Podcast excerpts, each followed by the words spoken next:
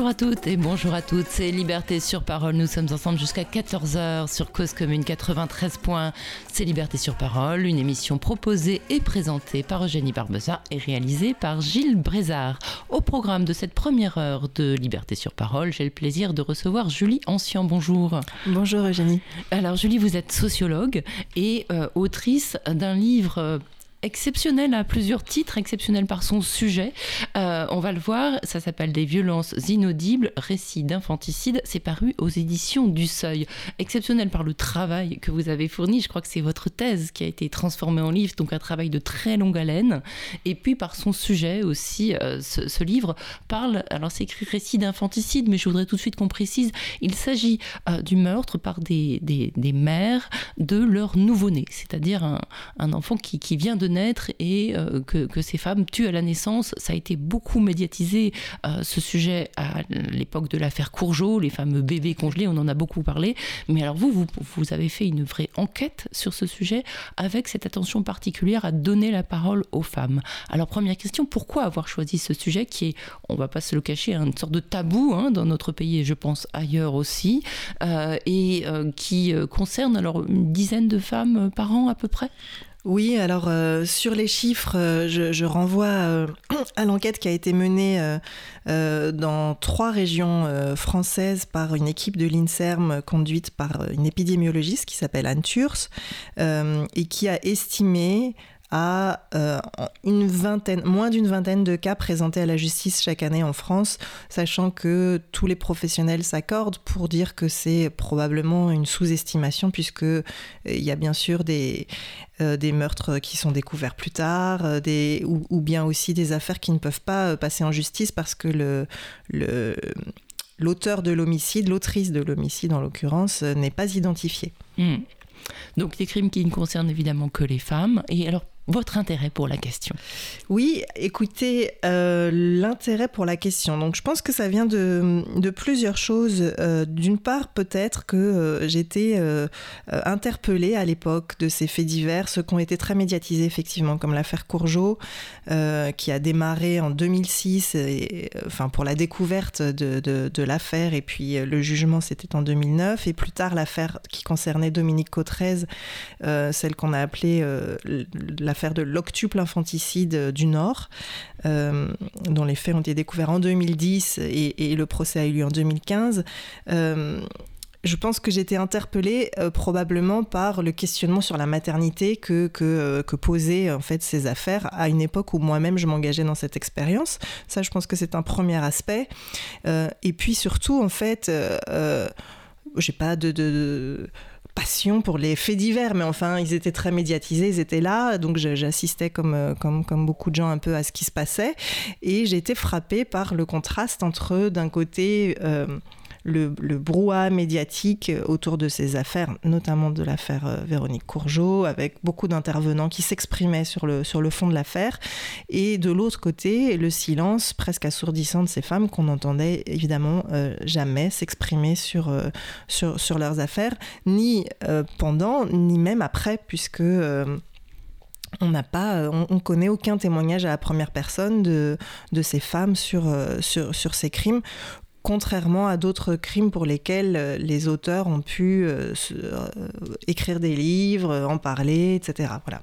En l'occurrence, pour Véronique Courgeot, c'est son mari qui a pris la parole. C'est un homme qui a pris la parole, je vais le dire à sa place, mais c'est un peu ça, hein, en fait. Oui, bah, c'est une chose euh, qui, qui, moi, m'a me, me, un peu surprise et qu'effectivement, j'évoque dans, dans, dans, le livre. Le L'histoire de l'affaire Courgeot est racontée, effectivement, mais par euh, son époux. Mmh. Bon, après ça, c'est vraiment un cas particulier qui ne ressemble pas au cas des femmes que vous avez interrogées et que vous, vous, vous décrivez hein, dans ce livre. Le milieu social de Madame Courgeot n'est pas du tout le même que ce, celui de toutes les femmes que vous avez rencontrées. Le soutien vrai. de son mari n'est pas non plus le même que l'absence de soutien que vous avez pu rencontrer aussi hein, chez les femmes que vous avez euh, interrogées. Euh, mais alors, euh, comment on interroge ces femmes qui, pour beaucoup, sont en prison? Est-ce que c'est compliqué? Quel choix vous avez fait par rapport à ça? Est-ce que vous avez eu du mal à obtenir les autorisations Oui, alors c'est effectivement c'était une enquête difficile. Euh, c'était euh, donc euh, une enquête que je menais dans le cadre de ma thèse. Eh bien, donc je voulais interviewer ces femmes et effectivement avoir accès à elles, ben, je savais pas très bien comment faire. je me suis tournée d'abord vers les associations qui euh, qui, comment dire, qui, euh, qui sont des, groupes de parole, voilà, de, d'anciens détenus par exemple, ou euh, bon, j'ai rien trouvé de spécifique à ces femmes. Il n'y avait pas de voie d'entrée particulière via ces associations pour accéder à elles, et donc je me suis tournée vers la direction de l'administration pénitentiaire qui euh, peut autoriser à certaines conditions des sociologues, euh, des chercheurs en général, à entrer dans les établissements. Et effectivement, c'était euh, un soutien précieux, puisque sans, cela, je pense que j'aurais pas réussi à, accéder à ces femmes. Donc, j'ai adressé des demandes, une fois que j'ai été autorisée, à divers établissements, en spécifiant bien, et ça c'était une autre difficulté, que je cherchais des femmes qui avaient été condamnées pour l'homicide d'un nouveau-né. Mais euh, cette euh, infraction n'existe pas enfin, dans le code pénal. Donc euh, c'était compliqué aussi pour les chefs d'établissement de retrouver laquelle de leurs détenus était, était là pour ce, spécifiquement pour ce crime finalement, ça s'est quand même produit. Et, et donc voilà, j'ai été autorisée à rencontrer quelques femmes. Elles sont peu nombreuses. Euh, dans les établissements pénitentiaires à l'heure actuelle. Donc ça aussi, c'était une autre, une autre difficulté, puisque moi, je savais que je voulais m'entretenir avec elle euh, sur euh, plusieurs entretiens renouvelés, enfin voilà, sur, sur, sur, sur plusieurs... sur plusieurs années, enfin près d'un an, je crois, vous avez fait un... Entre un et trois ans, selon, selon les, les, les, personnes et voilà, selon, selon les cas. et donc... Elles ont accepté facilement, les femmes elles ont accepté très facilement, euh, toutes. Euh, y en a, en fait, je n'ai essuyé qu'un refus euh, de la part d'une femme qui était en train de préparer sa, sortie euh, et qui m'a dit je, je, suis en train de passer à autre chose, je veux tourner la page et je n'ai pas du tout envie de m'engager dans le récit de tout ça maintenant. Donc voilà. Et puis par ailleurs, comme elle était vraiment proche de sortir, je savais que j'aurais pas l'occasion de la revoir plusieurs fois. Mhm. donc on, s'est, on est tombé d'accord.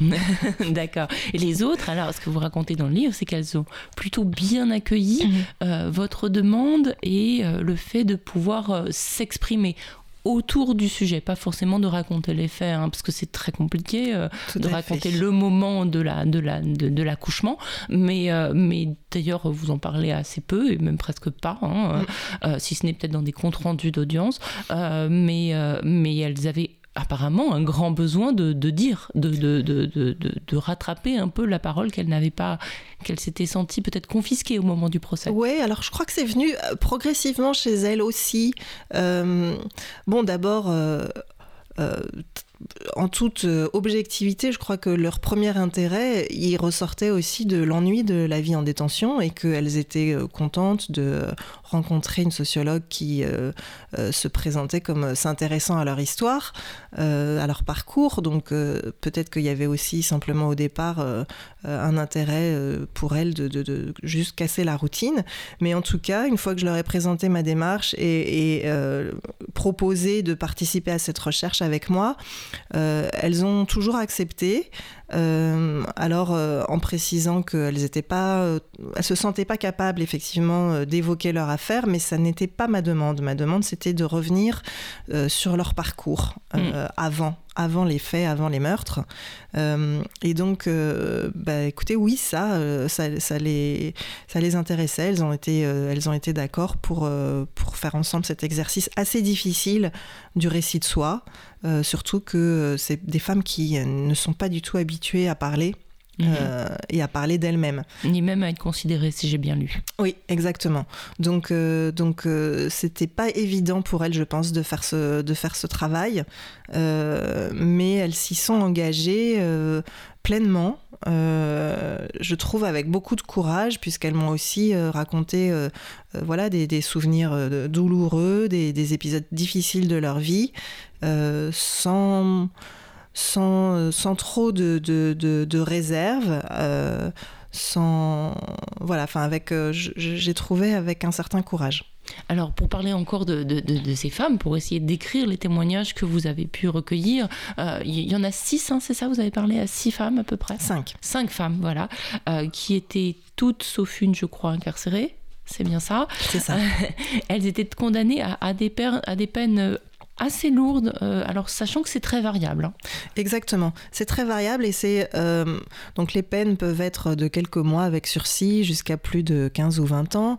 Euh, c'est vrai que celles que j'ai rencontrées avaient eu des peines donc pour pas briser l'anonymat de ces femmes, je donne pas la peine exacte dans, le livre et donc je les ai classées en quelque sorte en peine euh, légère, moyenne ou lourde en fonction de la, durée qui, était, euh, qui leur avait été attribuée. Donc euh, j'ai rencontré des femmes qui avaient eu des peines moyennes ou lourdes, c'est-à-dire entre 5 et 10 ans ou plus de 10 ans. Et euh, parce que les femmes qui avaient eu des peines légères, finalement, bah, c'était trop compliqué en fait. Entre le moment, euh, le temps de la procédure, le temps des démarches que je, que je faisais pour euh, les rencontrer, bah, elles étaient déjà sorties mmh. en fait de détention. Donc voilà. Donc oui, je les ai rencontrées, quatre d'entre elles en prison et une chez elles. D'accord. C'était plus facile pour vous de les voir en prison que, que à l'extérieur? C'est une question que je me suis posée en lisant le livre. Euh, eh bien, euh, je crois que c'est parce que, enfin, comme me le disait euh, l'une d'entre elles, je ne sais pas si j'aurais accepté à l'extérieur, enfin, quand, si j'avais été libre, parce que une fois qu'on est sorti, on veut refaire sa vie, on veut plus penser à tout ça. Et puis après ça, ces femmes, elles ont d'autres enfants, enfin elles ont des enfants, euh, elles ont une vie de famille, et puis elles ont peut-être un métier euh, pour beaucoup. Enfin voilà, il y, a une question de, aussi de disponibilité, j'imagine. Oui, certainement, euh, mais je crois que c'est surtout en fait vraiment l'idée que c'est une expérience douloureuse dont elles peuvent effectivement parler pendant qu'elles sont encore dans la procédure judiciaire, en fait, en quelque sorte, c'est-à-dire pendant, pendant leur détention, c'est encore envisageable pour elles, mais une fois qu'elles sont sorties de prison, il y a vraiment... Euh, euh, leur priorité, c'est de tourner la page. Donc euh, mmh. j'imagine, et, et, je ne peux que le comprendre, que ça aurait été très très difficile, effectivement, d'obtenir davantage de, de, témoignages de la part de femmes libérées. Mmh. Alors ces femmes, alors vous voulez, évidemment, vous voulez pas qu'on les reconnaisse, donc elles ont des prénoms d'emprunt. Euh, vous ne donnez pas leurs âges euh, exacts, il me semble. Mm. Euh, donc voilà, c'était en gros quand même des, femmes d'âge assez différents, je crois. Oui, il y avait des jeunes femmes dans, dans, leur vingtaine, jeune vingtaine d'années et des femmes plus proches de la cinquantaine. Mm. Certaines avaient tué plusieurs bébés juste nés, d'autres un seul. ce, qui, ce qui frappe comme ça, comme quelqu'un comme moi qui, qui ouvre ce livre, si on se dit mais si elles le font plusieurs fois, ça devient une sorte de, contrôle de la fécondité. C'est pas, c'est difficile de mettre le mot meurtre quand euh, on voit que ça s'est reproduit plusieurs fois et que c'est vraiment euh, l'idée que ben on, peut pas, on veut pas euh, assumer le fait d'avoir un enfant en fait. Et, ça c'est jamais, c'est jamais pris en compte par la justice. Que, voilà, si ça se reproduit plusieurs fois, c'est que et ces femmes, alors on le précise tout de suite, elles ne sont pas folles, hein, parce que c'est aussi ce qui est beaucoup. Euh, voilà, on essaye toujours de dire dans les procès que ce sont des monstres, qu'elles sont folles, mais du coup, il y a le contrôle de la fécondité qui arrive euh, vraiment tout de suite, en fait, euh, dans, dans, le livre. On, se pose immédiatement la question de la manière dont vous amenez les choses. Oui, eh ben, c'était, c'était, en fait, c'était le point de départ de cette recherche, parce que j'avais dans l'idée, et je l'ai vérifié très rapidement, que euh, l'infanticide à la naissance, donc le, néonaticide, euh, avait été un moyen de contrôle euh, des naissances, un moyen de contrôle de la fécondité dans l'histoire ou dans d'autres sociétés, en tout cas tant qu'on n'avait pas d'accès à la contraception et à l'avortement. Et Alors c'était beaucoup le cas, chez, notamment chez les, femmes qu'on appelait domestiques dans, au 19e siècle, hein, qui souvent ont été engrossées par le patron. Elles cachaient leur, euh, leur grossesse pour ne pas se faire virer. Et ensuite, elles accouchaient seules dans des conditions effroyables. Et euh, tuer l'enfant, et souvent la justice les graciait, entre guillemets, euh, étant donné les circonstances. Tout à fait. on, appelait, enfin, on appelait ça un poète qui s'appelle Eugène Manuel, qui, qui, qui n'est pas, qui n'est pas vraiment resté dans la postérité, mais a écrit euh, euh, un poème qu'il a dédié à Alexandre Dumas, qui s'appelle Le crime des servantes, et dans lequel il, décrit mais quasiment la même, la même histoire que celle dont je parle dans, dans, ce livre, sauf que euh, euh, c'est euh, un siècle et demi plus tôt. Mais c'est la même chose, c'est le désespoir d'être confronté à une grossesse qu'on ne peut pas révéler, qu'on ne peut pas assumer, une, une, une maternité qui, qui est très malvenue, principalement pour des raisons matérielles. Euh, en, lien donc pour le crime des servantes avec toute leur situation sociale et professionnelle. Euh, le poids des normes culturelles aussi, effectivement, à une époque, alors c'est plus vrai aujourd'hui, mais à une époque où les grossesses illégitimes euh, étaient très stigmatisées. Euh, et euh, donc euh, le, le, crime des servantes, c'est un peu l'ancêtre du, du, crime des, des serveuses aujourd'hui, en quelque sorte, puisqu'effectivement, la plupart de ces femmes occupent aussi des emplois précaires, des situations professionnelles pleine de contraintes euh, qui font que euh, bah, c'est, à un moment de leur vie, en tout cas, ces, ces grossesses sont, sont, très problématiques. Je, parle de grossesses catastrophiques. Voilà, c'est le terme que vous employez. Hein. Voilà. Et donc, en fait, je, en relisant, si vous voulez, les travaux scientifiques d'anthropologues, d'historiennes, d'historiens, de démographes sur les meurtres de nouveau-nés, il m'a semblé que euh, il était possible que en fait ce soit aujourd'hui exactement la même histoire, une histoire de contrôle des naissances et pas une histoire de folie ou euh, et de misère sociale et, et aussi de euh, d'emprise. Parce que je crois que si j'ai bien lu il n'y a pas beaucoup d'exceptions. Les femmes sont toutes sous l'emprise euh, de situations de violence intrafamiliale notamment par l'homme avec qui elles vivent. De la précarité économique vous l'avez vous l'avez bien bien souligné à l'instant. Il y a, il y a l'isolement c'est-à-dire que parmi les femmes que vous interrogez, au moins l'une d'entre elles a déjà eu une IVG, c'est-à-dire que voilà, c'est un, mode de, contraception, enfin de, voilà d'interruption de grossesse qu'elle connaît, auquel elle a pu avoir accès. Quand elle a, connu, elle a commis le néo-infanticide, c'est euh, c'est néoticide, naticide, néonaticide. voilà, c'est pas facile. Et, il faut absolument qu'on connaisse ce terme parce que voilà, c'est c'est pas pareil qu'infanticide. Hein. Ce néonaticide, donc, euh, c'est qu'elle n'avait pas pu avoir euh, accès à d'autres solutions, notamment parce que vivant isolée à la campagne, n'ayant pas de voiture, enfin, toutes choses que peut-être euh, des femmes urbaines euh, à, enfin, voilà, de, de, catégories, catégories socioprofessionnelles qu'on dit supérieures ne peuvent même pas imaginer. Et en fait, ceux qui jugent ces, gens, ces femmes-là, ce sont, ce sont ceux-là, ce sont, ce sont bah, vous et moi, je pense, voilà, ce sont des gens qui, euh, voilà, qui, qui, habitent plutôt proche d'une ville ou en ville, qui ont un médecin traitant, qui ont un gynécologue, qui ont tout ça et qui trouvent ça normal. Mais en fait, ce sur quoi vous nous ouvrez les yeux, c'est que en France, dans les années 2010-2020, c'est pas encore le cas de tout le monde. Oui, alors euh, le moi, si vous voulez, je suis sociologue de la santé, donc euh, d'une manière générale, c'est ça qui m'intéresse. Et par ailleurs, avant de faire de la recherche, je travaillais sur les questions d'accès aux soins chez, dans une euh, organisation qui s'appelle Médecins du Monde.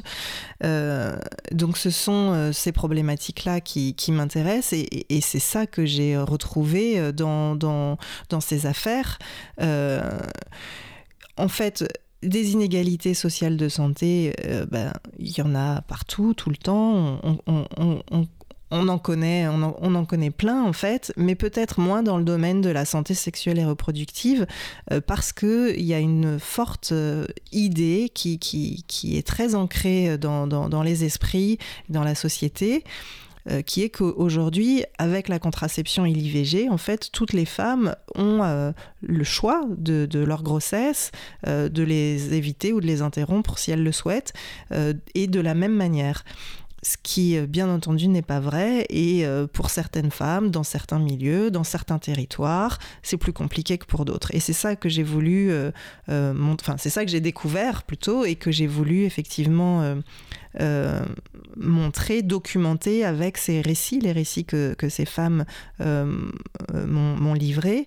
c'est vraiment dans les détails, en fait, qu'on peut commencer à comprendre comment s'est enclenchée cette mécanique qui, petit à petit, les conduit à, ces, à ces actes.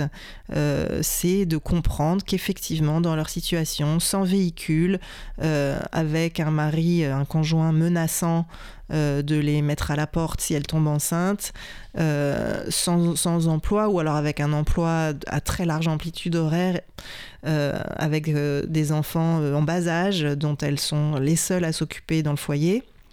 Eh ben, c'était très compliqué d'aller à temps consulter un médecin pour déjà peut-être découvrir qu'elles étaient enceintes en premier et puis ensuite aussi faire les démarches pour accéder à une IVG. Mmh.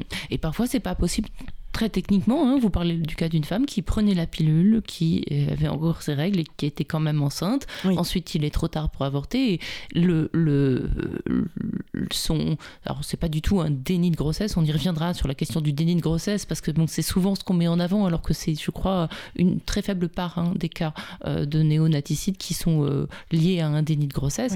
Mais cette femme cache sa grossesse parce que euh, pour son mari, c'est pas envisageable, pour son conjoint, c'est pas envisageable. Donc euh, voilà, donc là, elle n'est fautive en rien. Elle est contraceptée, elle est voilà. Donc c'est voilà, je dis fautive, mais euh, c'est parce que la société euh, veut que ce soit bon, bien sûr une faute de tuer un, nouveau-né, mais aussi une faute de n'avoir pas, maîtrisé son corps, chose qui bien sûr incombe toujours aux femmes encore plus que très largement.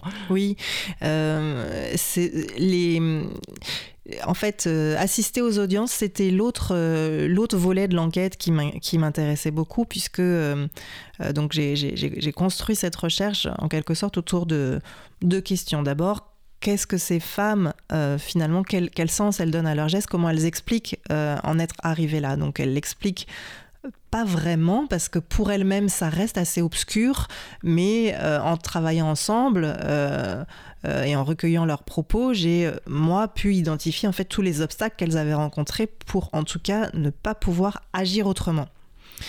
Et euh, l'autre aspect qui m'intéressait, c'était mais en fait, pourquoi est-ce que cette explication du néonaticide comme un geste en lien avec le contrôle de la fécondité, donc c'est-à-dire une explication qui historiquement et même géographiquement a, été validée par de très nombreux travaux, pourquoi aujourd'hui euh, elle semble euh, si, euh, enfin, si absente finalement de nos représentations et des discours et des récits officiels que, que nous livrent notamment les médias à propos de ces affaires. Et donc pour ça, j'ai voulu savoir comment fonctionnaient un petit peu effectivement les acteurs judiciaires, les professionnels de justice et voir comment se déroulaient ces procès, où se construisent ces récits. Hmm. Peut-être qu'on y reviendra, je voudrais qu'on parle encore un peu des femmes, mais avant on va écouter un petit peu de musique.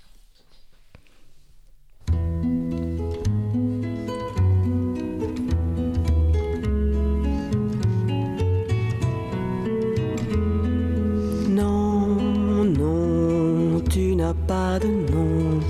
Non, tu n'as pas d'existence. Tu n'es que ce qu'on en pense. Non, non, tu n'as pas de nom. Oh non, tu n'es pas un être. Tu le deviendrais peut-être si je te donnais asile, si c'était moins difficile, s'il me suffisait d'attendre, de voir mon ventre se tendre si ce n'était pas un piège ou quel douteux sortilège. Non, non, tu n'as pas de nom. Non, tu n'as pas d'existence, tu n'es que ce qu'on en pense. Non, non, tu n'as pas. Savent-ils que ça transforme l'esprit autant que la forme Qu'on te porte dans la tête, que jamais ça ne s'arrête? Tu ne seras pas mon centre. Que savent-ils de mon ventre? Pense-t-il qu'on en dispose quand je suis tant d'autres choses? Non, non, tu n'as pas de nom. Non, tu n'as pas d'existence. Tu n'es que ce qu'on en pense. Non, Tu me mobilises. Je sens que je m'amenuise et d'instinct je te résiste. Depuis si longtemps j'existe, depuis si longtemps je t'aime. Mais je te veux sans problème. Aujourd'hui, je te refuse. Qui sont-ils ceux qui m'accusent?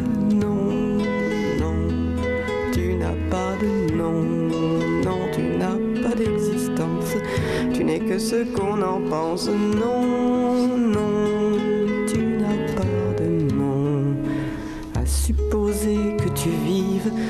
rien sans ta captive, mais as-tu plus d'importance, plus de poids qu'une semence? Oh, ce n'est pas une fête, c'est plutôt une défaite, mais c'est la mienne et j'estime qu'il y a bien deux victimes. Non,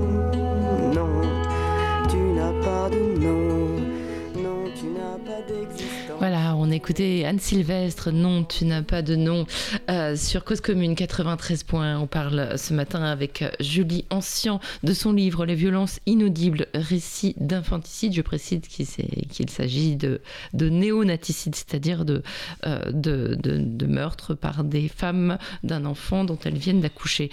Euh, c'est paru aux éditions du Seuil et c'est un des livres, je tiens à le dire, les plus féministes que j'ai eu l'occasion de, de, lire parce que voilà, avec tous ces détails, avec toute cette part parole donnée aux femmes, on comprend vraiment le contexte social euh, de, de, de, ces femmes que vous avez interrogées donc en prison, Julie Ancien, et euh, on comprend que c'est des femmes qui sont tues en fait. Elles sont tues, bien sûr, au procès, on va y venir, mais elles ont l'habitude de se taire, de faire taire leur corps, de se cacher, euh, peut-être pour éviter les coups aussi, parce qu'il est beaucoup question de ça, de, violence euh, euh, qui, qui, commence dès l'enfance. Hein. Malheureusement, souvent, ça commence dès l'enfance. Beaucoup sont passés par l'aide sociale à l'enfance, beaucoup ont été privés au moins de l'un de leurs parents, ont des relations conflictuelles, sont isolés de toute relation sociale pour, pour beaucoup. donc voilà, tout, un contexte qui fait que bah, l'arrivée d'un enfant, c'est trop, quoi, ou d'un enfant en plus, euh, c'est trop à ce moment-là. Et il y a ce réflexe, en tout cas, je l'ai lu comme ça à travers les récits que vous donnez, euh, de, se débrouiller tout, toute seule, de même pas appeler les pompiers, de presque de déranger personne, de régler le problème euh, toutes seules, d'autant qu'elles se sont souvent enfermées pour euh, voilà avoir dû se taire dès le départ dans le alors non pas le déni de grossesse, mais dans le fait de cacher leur grossesse. Donc du coup, elles peuvent pas accoucher normalement. Elles sont pas suivies. Elles ont elles ont personne quoi. Tout à fait. Euh, cette question de, l'isolement de, ces femmes et l'absence de soutien social, c'est très, je pense, déterminant dans leur conduite. ce sont effectivement des femmes qui se sont habituées depuis qu'elles sont petites, ou ont été euh, plutôt même ont été habituées euh, à ne pas parler d'elles-mêmes. Euh, à ne pas se mettre en avant, à ne pas penser à elles-mêmes. Alors c'est probablement une caractéristique aujourd'hui encore encore actuelle, en tout cas une différence peut-être entre les, femmes et les enfants. Euh, euh, pardon, les, femmes et les hommes.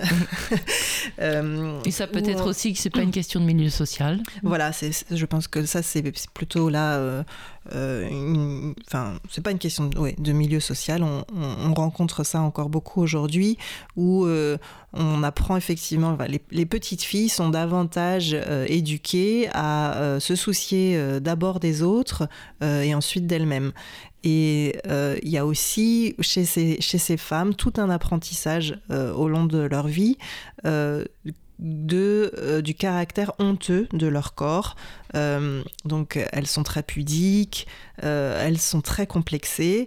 et, mais dès l'enfance, en fait, et notamment à l'adolescence, à la puberté, on leur explique, on leur Enfin, on leur explique, on leur fait comprendre plutôt, parce qu'il y a très peu de mots, comme vous le disiez, dans ces familles. Ce sont des familles qui se décrivent parfois elles-mêmes comme des familles de taiseux, euh, euh, que ben, on leur fait comprendre que euh, doit régler ces problèmes tout seul, effectivement, que euh, euh, donc par exemple elles ont toutes vécu leur puberté euh, dans, dans, le silence et enfin la non reconnaissance de cet événement, c'est un non-événement.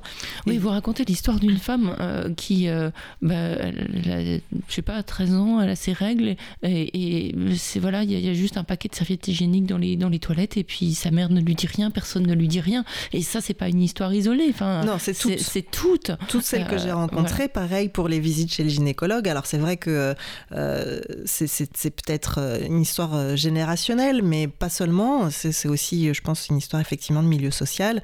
et donc, bah, quasiment toutes ces femmes n'avaient jamais rencontré de gynécologue avant de, de, de, de, tomber enceinte ou de... Alors, elles n'ont pas fait suivre leur grossesse, mais comme elles, sont, elles ont été, pour certaines mères de famille par ailleurs, elles ont quand même rencontré parfois des gynécologues, mais parfois lors de leur premier accouchement. Oui, ou même après leur arrestation. Ouais. Pour certaines d'entre elles. Donc donc non, euh, tout ce qui concerne le corps, euh, c'est compliqué. Et on a l'impression que ça leur appartient pas. L'une d'entre elles, notamment, est violée par son compagnon euh, qui souvent a un peu trop bu, même beaucoup trop. elle est absolument pas consentante. Bah, mais, mais par contre, cet homme va pouvoir être dédommagé pour privation de paternité quand elle va avoir enfin tué l'enfant. Oui. tuer l'enfant le, dont il est le géniteur. C'est quand même... Là, moi, je suis vraiment tombée de ma en lisant ça parce qu'on n'imagine pas que la justice puisse être si euh, bah, j'allais dire patriarcale quoi. Si si enfin que, que, que vraiment là là on est dans, dans quelque chose où la, la, vie de la femme ne compte pas en fait. Oui. Euh, là alors euh, c'est je, suis d'accord avec vous. Moi aussi je suis tombée de ma chaise en fait et, même il y avait un malentendu pendant un, enfin la première série d'entretiens avec avec une de ces femmes parce que elle me disait elle me parlait de sa victime et de, du, de l'argent qu'elle devait à sa victime. Et donc moi je comprenais pas parce que pour moi la victime c'était bah, le bébé. Et en fait euh, c'est parce qu'effectivement euh, son ex-conjoint, le géniteur du, bébé, a été reconnu par la justice euh, comme victime d'un préjudice de privation de paternité. parmi les femmes que j'ai rencontrées, elles sont quand même trois, donc je pense que c'est pas quelque chose de d'isoler non plus. Et donc c'est des milliers d'euros qu'elles doivent. Et évidemment, c'est des personnes qui n'ont pas de ressources. Elles travaillent en prison pour payer euh, le, la victime, c'est-à-dire le géniteur, de l'enfant, qui parfois euh, c'est un enfant issu d'un viol. Exactement, et qui est, et qui souvent en plus est la cause euh, indirecte, mais enfin qui est la, la, principale cause qui les a conduites euh, à commettre ce meurtre, parce que euh, euh, le géniteur ne voulait absolument pas d'enfant et les menaçait si elle tombait enceinte. Donc c'est ça, ça, paraît fou. effectivement, je pense que ça fait partie des choses sur lesquelles l'institution judiciaire doit se doit s'interroger, mais il y a plein d'autres travaux aujourd'hui qui montrent qu'effectivement la, la justice a des biais un peu sexistes. Voilà, bon ça, on, y reviendra. Donc sur le portrait de ces femmes, voilà, je tenais à, signaler quand même ceux qui liront le livre le liront, mais euh, au moins une des femmes, et vous la, vous la citez assez pudiquement d'ailleurs hein, dans le livre, elle vous, elle vous envoie un petit mot pour vous dire qu'elle n'avait jamais, euh, euh, ce qu'elle vous a dit, elle n'avait jamais dit à personne. C'est-à-dire qu'elle ne l'a pas dit au procès, bien sûr, mais je crois que voilà le, fait que vous ayez vous les ayez écoutées ça a eu un effet sur elle peut-être qui, qui perdurera alors ça, je sais pas. Euh, enfin, en tout cas, elles ont, euh, elles ont apprécié l'exercice. c'est vrai que c'est ce qu'elles m'ont dit. Euh, elles ont lu le livre pour certaines? Alors, elles ont eu la thèse. Je suis pas sûre qu'elles l'aient toutes lue, non. Peut-être qu'aujourd'hui, elles vous voient dans les médias, elles vous entendent. Oui, non, elles ont, elles ont reçu le livre aussi, mais je, je pense que pour certaines d'entre elles, enfin la plupart, c'est euh, c'est assez éloigné de leur vie euh, quotidienne. Et tant mieux. ça. oui, oui, exactement. Et, puis, et puis leur besoin de, de, tourner la page et de passer à autre chose est vraiment primordial. Donc euh, je suis pas certaine qu'elles j'ai eu envie de s'attarder sur cette lecture. bon, ben, en tout cas, on leur souhaite le meilleur à ces femmes qui, bah voilà, je pense que pour leur, leur part de, malheur, elles ont eu ce qu'il fallait. Euh, vous le démontrez bien dans le livre.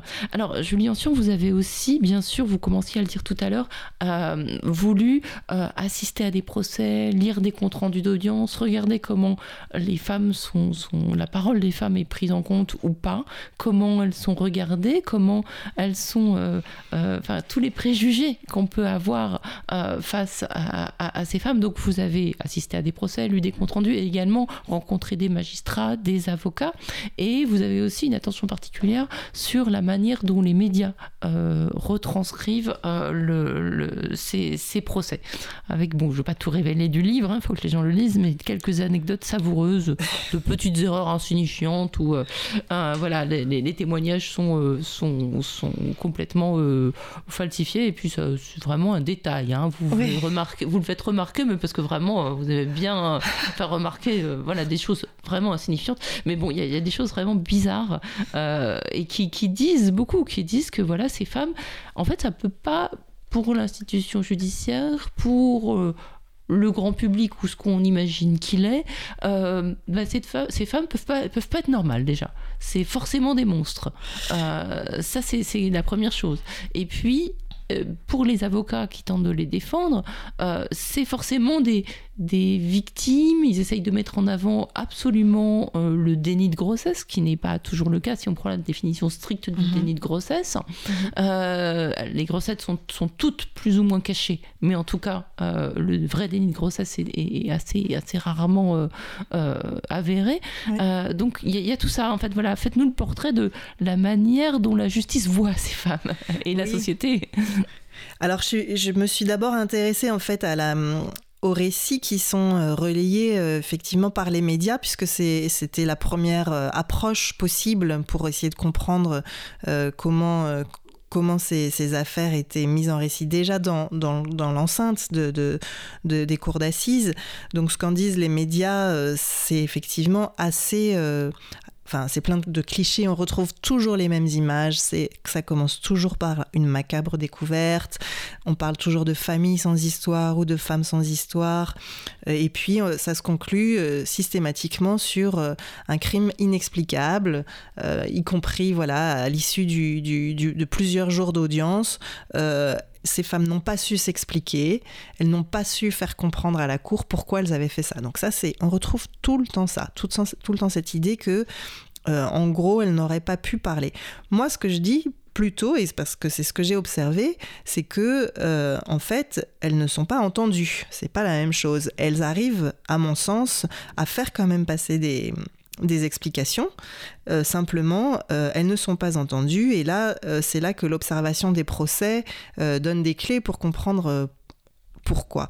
Donc, je pense que ce que vous avez évoqué un tout petit peu plus tôt, la distance de classe des acteurs judiciaires face à ces femmes joue un rôle prépondérant, puisqu'effectivement, c'est un monde de, de, de, de, femmes très précaires, euh, mais leur entourage aussi, qui se confrontent quand même à une classe de, personnes plutôt dominantes qui ne rencontrent pas ces problèmes, qui ne rencontrent pas ces difficultés. Bon, d'abord, les hommes sont quand même euh, bien moins souvent concernés euh, enfin, par les questions, enfin, se sentent en tout cas moins concernés par les questions de contraception. Donc, pour eux, ça ne devrait pas poser de problème. Ils, sont très ignorants en fait des difficultés que ça peut quand même poser à une femme de, porter seule le poids de la charge contraceptive.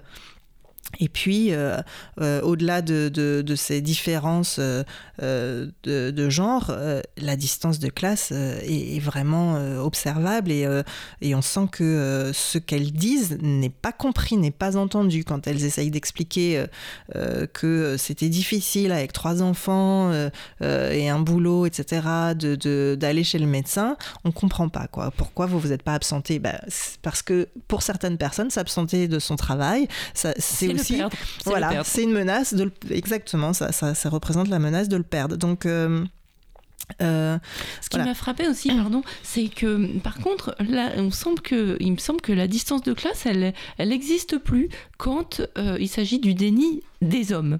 Euh, dans, les pro, dans, les, dans les histoires de, que vous racontez, les, les, comptes rendus d'audience, on voit des hommes qui ont vécu avec une femme manifestement enceinte, qui ne l'ont pas vue, une femme qui a accouché dans la salle de bain à même pas un mètre de l'homme qui dormait très profondément. Euh, et ça, eh ben, ça, on a l'impression que ça choque pas les juges. Il y a quelques questions là-dessus, mais la version de monsieur qui, hmm, c'était pas son problème, enfin, il n'a rien vu, il n'a rien vu, il n'est pas complice, il n'a rien vu. Et eh ben, elle est, elle est admise en fait. Très peu d'hommes sont jugés complices, et je crois que même aucun dans ce que vous. Oui, oui, oui. Dans, dans, les affaires que j'ai traitées, en tout cas aucun. Euh, oui, c'est assez fascinant. C'est vraiment fascinant. Donc je parle de, de, je crois, de sollicitude ou d'indulgence, oui, de, de, de, la part du monde judiciaire vis-à-vis de, de, ses conjoints. Euh, là aussi, il y a une idée très forte qui domine les esprits, c'est que les maris ne savaient rien. Voilà. Hmm. Et elle, elle, elle, vient de, de, de l'affaire Courgeot, mais qui est, comme vous l'avez rappelé, une affaire atypique, mais effectivement où euh, la bonne foi de Monsieur Courgeot ne pouvait pas vraiment être mise en cause, puisque c'était, c'est quand même lui qui a prévenu la police après avoir découvert les, les corps des nourrissons dans son congélateur. Euh, et donc, euh, bon, il, donnait tous les signes, effectivement, de, de en même temps, de, de, du mari qui soutient sa femme, etc. Donc, comment croire qu'il était au courant? C'est, pas possible. Donc, si lui ne savait rien, mais c'est pareil à chaque fois, c'est pareil tout le Et donc, euh, ces hommes qui, euh, ont des rapports sexuels avec, une, euh, avec leur compagne jusqu'au terme et qui ne se posent à aucun moment aucune question quand bien même les juges mettent en lumière le fait que finalement plusieurs autres personnes de l'entourage se posaient des questions, que euh, euh, plusieurs personnes avaient vu que cette femme était enceinte. Enfin bon, voilà, c'est les, ce seraient les seuls à ne rien voir, ne rien surtout savoir. quand la femme accouche à, à 2 mètres. Hein. Voire dans, euh, même dans le, dans le lit conjugal, comme c'était oui, voilà. le cas aussi pour certaines affaires. Mm. Oui, enfin, c'est, alors c'est des détails, c'est vrai, assez sordides, mais je pense qu'ils méritent d'être lus parce qu'on voit à quel point les juges qui, pour le coup, ne comprennent pas du tout les femmes, bon, ils comprennent bien que le il dort, quoi. Euh, et ça leur pose aucun problème, pardon de le dire comme ça, mais c'est vrai que c'est assez hallucinant pour le coup, cette solidarité masculine qui, qui, qui s'exprime dans les, dans, dans, les tribunaux. Et puis, eh, sans votre livre, je crois que ça n'a pas beaucoup été relevé par la presse. Non, non, non, euh, c'est pas beaucoup dit, mais notamment parce que c'est assez tragique, mais ces femmes protègent aussi euh, un peu leur, leur, leur presque leur bourreau, hein, ben oui, mais elles ont peur pour leur. Enfin, je crois que c'est ça. Voilà, ce que elles, ont... elles ont peur que les enfants soient placés pour certaines, elles ayant été placées, on peut imaginer qu'elles n'ont pas des bons souvenirs. Enfin, voilà, c'est là pour le coup, on comprend assez bien, dans même si vous le dites pas clairement. Elles n'ont pas de soutien social. Elles sont souvent un peu en rupture aussi avec leur propre famille. Elles n'ont pas, elles ont très peu d'amis. Elles ont euh, donc on, parlait déjà un peu de, cet isolement et c'est important. Euh, et, quand effectivement euh, elles réalisent que la mise en examen de leur conjoint pourraient mettre en fait euh, en danger leurs enfants puisque enfin en danger d'après elles quoi parce que leurs enfants les plus voilà ne, ne, seraient plus avec euh, aucun de, de, leurs parents. Euh, ça leur fait très peur. Et donc bah, elles reviennent un peu sur leur déclaration et puis elles font en sorte que la justice ne s'intéresse pas trop à ce que les maris savaient en réalité. Mais elles sont plusieurs à m'avoir dit et même certaines à, avoir, à l'avoir suggéré à leur procès. Elles sont persuadées que leur mari avait complètement deviner la situation, mais euh, fermer les yeux sur, euh, mhm. voilà, sur, la, sur, la, sur leur grossesse ou sur ce qu'elles avaient fait. En l'occurrence, le parquet aurait pu se saisir lui-même, hein, comme il le fait, euh, ça oui. autorisé. alors, alors, tout à fait, et en fait, je relève quand même que sur les 75 affaires que j'ai étudiées, il y a eu... zut, j'ai plus le chiffre en tête, mais enfin, je crois que dans neuf affaires, les maris ont été euh, mise en examen et que ensuite euh, des poursuites n'ont été engagées que dans cinq cas, avec des peines euh, quand même très légères. Hmm. Donc c'est très peu par rapport au probable nombre quand même de, de, de, conjoints qui, qui étaient complices. Alors venons-en au pan justement, puisque vous avez évoqué ce, ce mot. Euh, c'est vrai que le, on est frappé par la, la, la, la sévérité hein, des, des, des, peines. Euh, ça peut aller jusqu'à euh, plusieurs dizaines d'années de, de, prison. Qu'est-ce qui explique? Alors est-ce que c'est la qualification qui explique ces peines, ces peines particulièrement lourdes? Parce que comme vous le disiez en introduction, les néonaticides, ce n'est pas un crime spécifique. Mm-hmm. C'est comme si on avait tué un enfant de 5 ans ou un enfant de jusqu'à 15 ans, hein, c'est ça? C'est ça. Oui, euh, le crime d'infanticide n'existe plus dans le code pénal depuis 1994.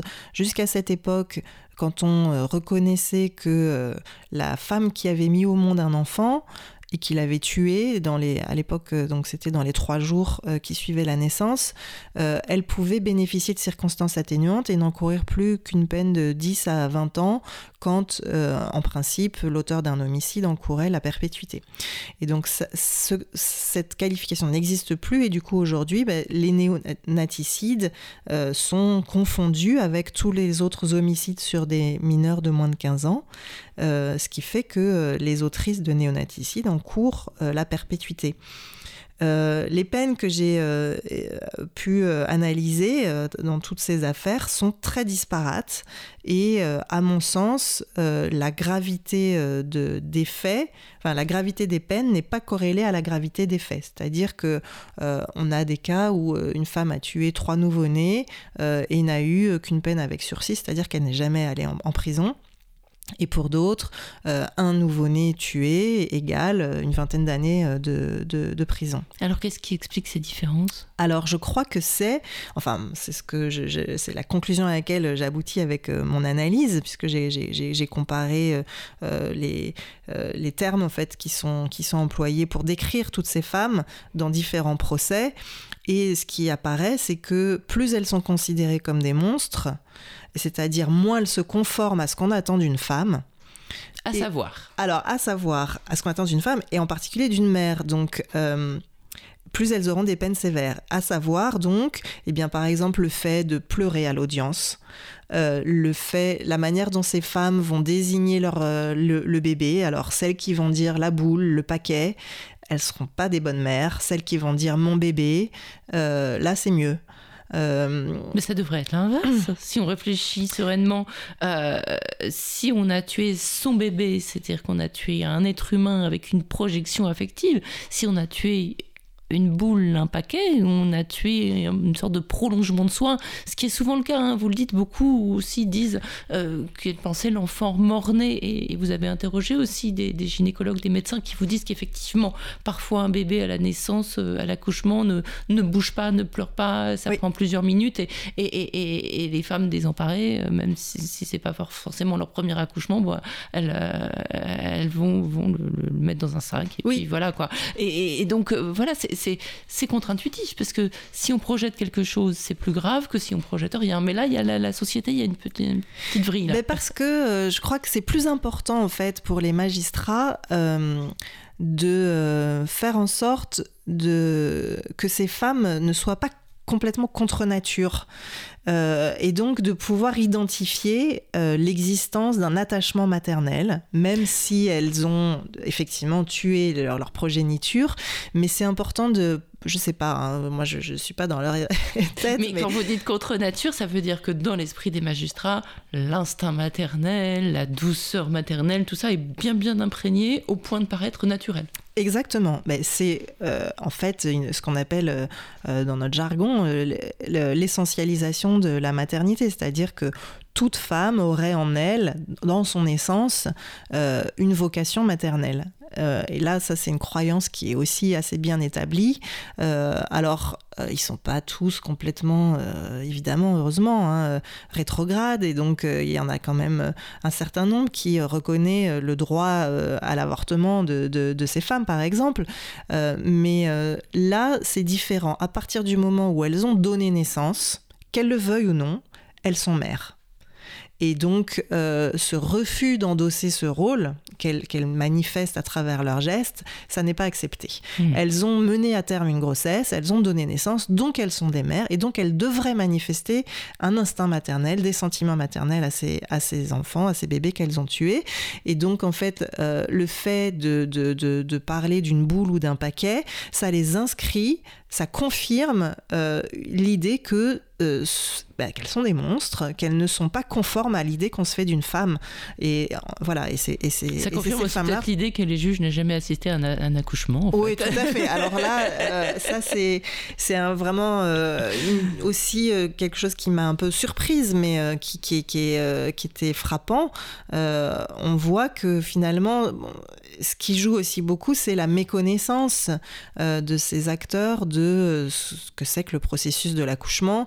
Et, euh, donc, euh, euh, ce syndrome de mort apparente du nouveau-né que, que, vous évoquiez, c'est quand même un élément qui est très peu connu des acteurs de justice dans ces affaires euh, et qui, à mon sens, devrait être davantage euh, euh, connu, documenté, enfin, de, de, de, ces, dans, dans, ces procès, discuter voilà, dans ces procès, puisque c'est quelque chose qu'on retrouve très souvent dans les propos de ces femmes. Elles disent, quand il est né, je l'ai cru mort. Mhm. C'est pour ça que je l'ai jeté à la poubelle. pas toutes, mais ça arrive souvent qu'on recueille ce, ce genre de déclarations. Et euh, euh, ça semble souvent incompréhensible pour les acteurs de justice qui, qui ont fait intervenir un expert médico-légal euh, et qui dit, mais puisque l'enfant est né, il a forcément crié puisque c'est la, la, manière dont les poumons vont, vont se gonfler d'air. Euh, et donc, euh, voilà, on, on, a la preuve euh, qu'ils sont nés vivants. Et donc, le, le, le présupposé, c'est que bah, ils ont forcément crié, ils ont forcément manifesté en fait leur état vivant aux yeux de cette femme. Eh bien non, des gynécologues et explique que c'est pas vrai et que dans les cas notamment d'accouchement traumatique, ce qui est ben, on peut euh, comprendre que ce soit le cas. C'est le cas en fait euh, dans ces femmes qui accouchent toutes seules à califourchon dans les, toilettes d'un McDo. Euh, bon bah non, l'accouchement se passe mal, c'est très long, c'est très pénible et quand l'enfant est finalement extirpé, bah, il est en mauvais état. Il est en mauvais état, il crie pas, il est vivant, oui, mais il est inerte et donc quand elles disent qu'elles l'ont cru mort, bah, peut-être qu'il faut les croire. Bah, peut-être qu'il faut les croire. Je pense que c'est, si vous pouvez résumer votre livre, c'est ça. Peut-être qu'on peut qu'il faut les écouter et, les croire. Mais euh, pour, terminer, il nous reste une petite dizaine de minutes. Euh, là, le, livre, on l'a compris, pose vraiment la question euh, du rapport de la justice aux femmes.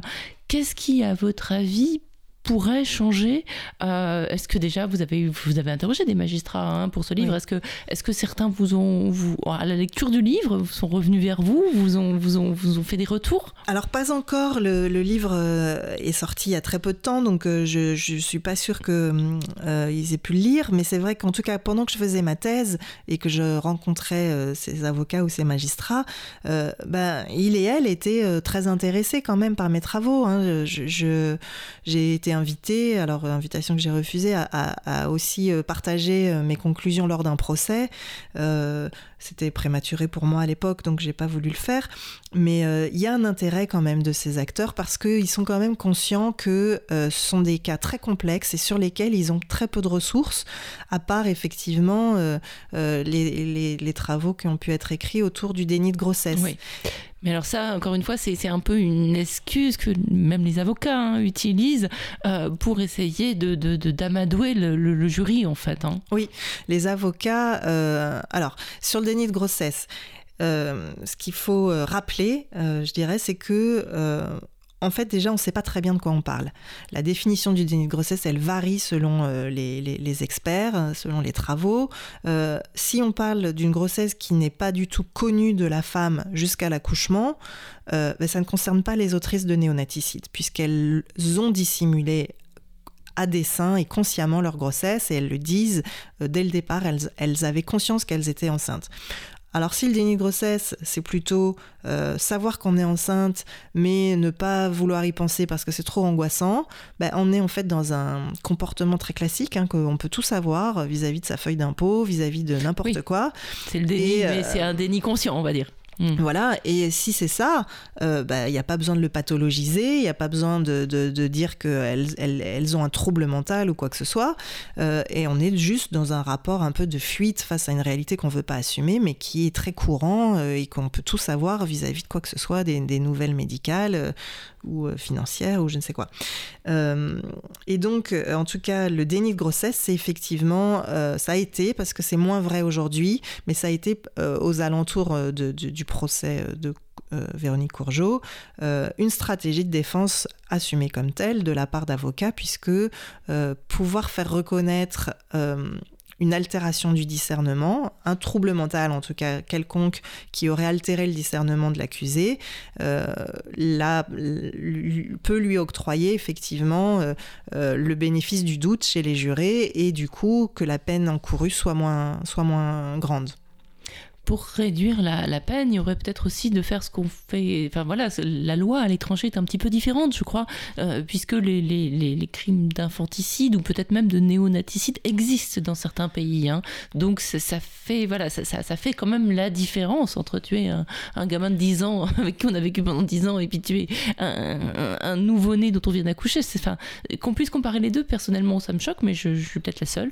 Euh, et, je crois que voilà, parce que les gens projettent sur l'idée du bébé, hein. euh, mais, mais, mais, mais, mais, voilà, ça, ça, on peut quand même faire, faire la différence. Et certains pays le font. Oui, euh, dans certains pays. Alors, mais pas toujours, euh, pas toujours clairement. C'est-à-dire qu'il y a des codes pénaux qui vont parler de néonaticide, d'autres d'infanticide.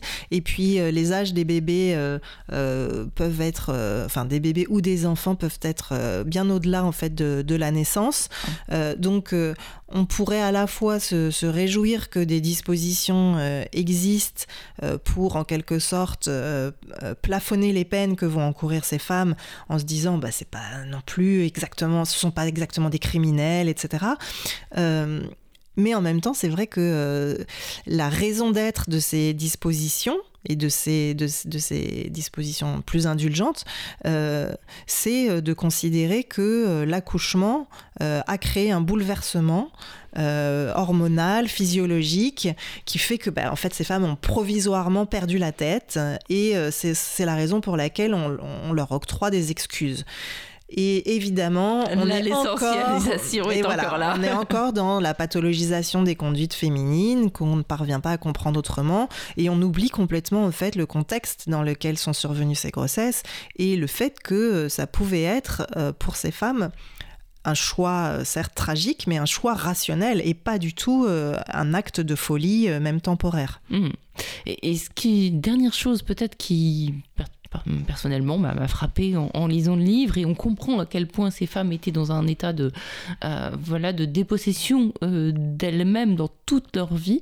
Vous dites alors avec toutes les réserves bien sûr sur la prison euh, qu'on ne conseille à personne et voilà, mais la prison leur a fait du bien. Elles se sont recentrées, elles ont été peut-être un peu tranquilles avec elles-mêmes pendant ce moment-là. Certaines vous ont dit ça? Oui, elles m'ont dit ça. Alors c'est moi, je ne, c'est pas moi qui le dis parce que j'aurais jamais osé, euh, euh, voilà, juger euh, de, des effets, des effets potentiellement bénéfiques de, la prison. C'est ce qu'elles disent elles-mêmes, et donc il m'a fallu aussi le, prendre en considération et m'interroger là-dessus. Ben, la prison leur a quand même en fait elles disent m'a fait du bien, m'a permis euh, de devenir euh, euh, un peu plus moi-même, de savoir un peu mieux qui je suis et surtout d'être capable de dire non, d'être capable de, de m'opposer verbalement à, d'autres. Et en fait, cette capacité à être elles-mêmes qu'elles ont, qu'elles ont gagné, bah, c'est peut-être parce qu'en fait la prison leur a offert une parenthèse, c'est-à-dire que eh bien, elles n'avaient pas se soucier de comment elles allaient euh, manger le lendemain, elles n'avaient pas euh, à, se soucier de se protéger de la violence de leur conjoint. Euh, et donc, elles ont pu se recentrer un petit peu sur, elles-mêmes. Et je trouve que ça en dit long sur leurs conditions de vie à l'extérieur pour que, effectivement, la prison ait pu être à leurs yeux cette espèce de havre de paix dans lequel elles se sont reconstruites. Ouais, mais je pense qu'on, je propose qu'on termine là-dessus parce que ça dit exactement ce qu'a dû être la, la, la, vie des femmes avant, euh, vie que vous racontez, mais évidemment partiellement parce que, mais, mais, mais voilà, on met quand même peut-être un, un degré euh, de, sur l'intensité euh, de, des souffrances qu'elles ont vécues avant euh, de, commettre ces néonaticides. Voilà, en tout cas, ça, ce livre, Les violences inaudibles, bah, vous leur donnez voix à, ces violences et vous donnez voix aux femmes. Je crois que c'est la première fois qu'on a fait ça. On devrait faire plus de livres comme ça. vous en préparez d'autres, Julie Ancien, des livres? On verra. Je, je, commence une nouvelle recherche sur d'autres inégalités de santé et il sera encore question des femmes Il sera encore question des femmes, oui. Eh bien alors vous reviendrez, même si on ne parle pas que des femmes dans cette émission. Merci beaucoup vraiment Merci pour, pour, ce votre livre invitation. et d'être venu ce matin. On se quitte en musique avec Jules et la souris.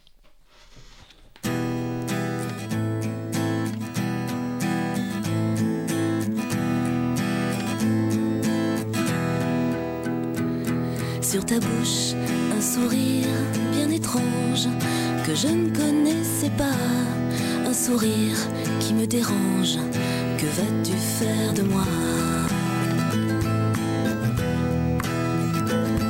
À me serrer aussi fort quand moi je ne veux pas.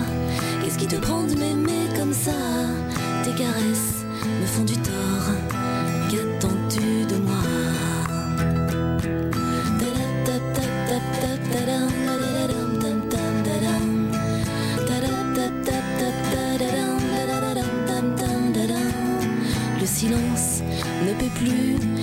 Se.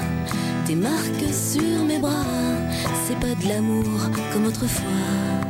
Qu'as-tu fait de moi? Cette femme dans le miroir, non ce n'est pas moi. Sur mon visage les traces de toi. Tu ne m'embrasseras plus comme ça vu ce que tu fais de moi. Si tu me touches encore cette fois que tu lèves encore une fois, je ne réponds plus de moi.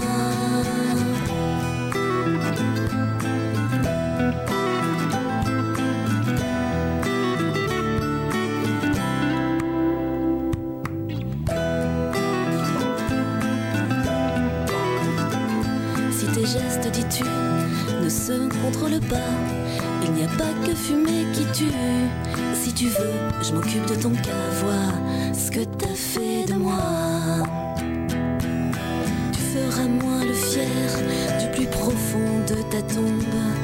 Je te laisse dans ton enfer et planera mon ombre.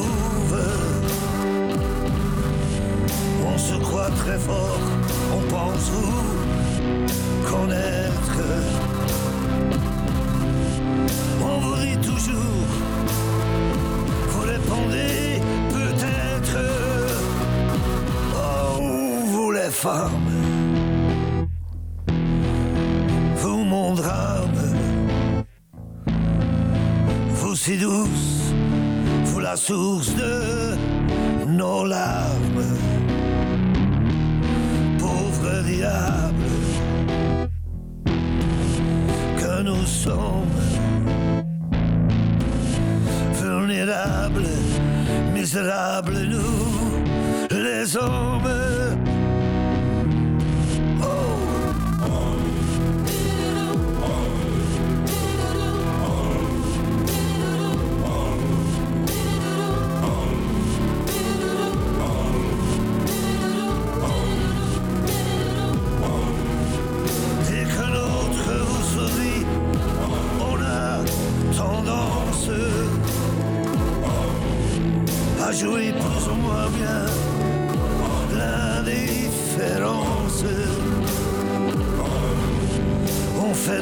se calmer, puis on éclate. On est fou de jalousie, et ça vous flatte. Oh, les femmes,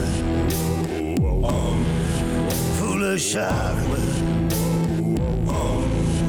vos sourires nous attirent, nous des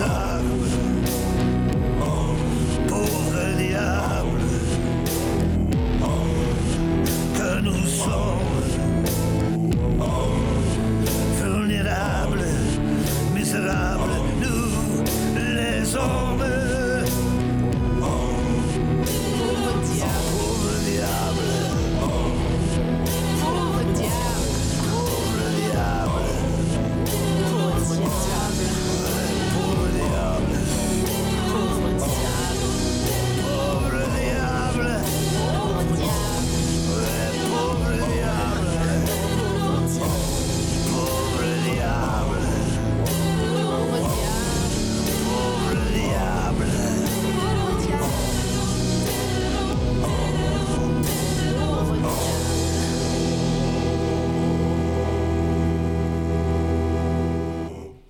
Voilà, c'était Pauvre Diable, une chanson reprise par Arnaud. On parlait à l'instant euh, d'essentialisation avec Julie Ancien. Ben là, on est bien là-dedans avec euh, cette chanson.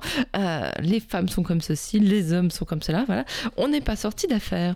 Euh, nous non plus, on n'est pas sorti d'affaires. Il est 13h05 sur Cause Commune 93.1. On attend notre deuxième invité du jour, Emmanuel Gras, réalisateur d'un film formidable qui sort mercredi, qui s'appelle Un peuple, sera avec nous dans quelques minutes, le temps que son métro chaotique l'emmène jusqu'à nous, eh bien, on va pour l'attendre, on va écouter Barbara.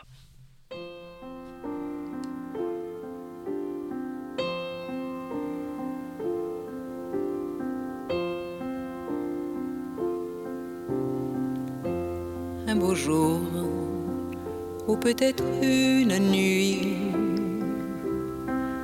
près d'un lac, je m'étais endormi quand soudain, semblant crever le ciel, et venant de nulle part, surgit un aigle noir, lentement, les ailes déployées, lentement, je le vis tournoyer. Près de moi dans un bruit bruissement comme tombé du ciel, l'oiseau vint se poser. Il avait les yeux couleur rubis et des plumes couleur de la nuit. À son front brillant de mille feux au roi couronné portait un diamant bleu. De son bec, il a touché ma joue. Dans ma main,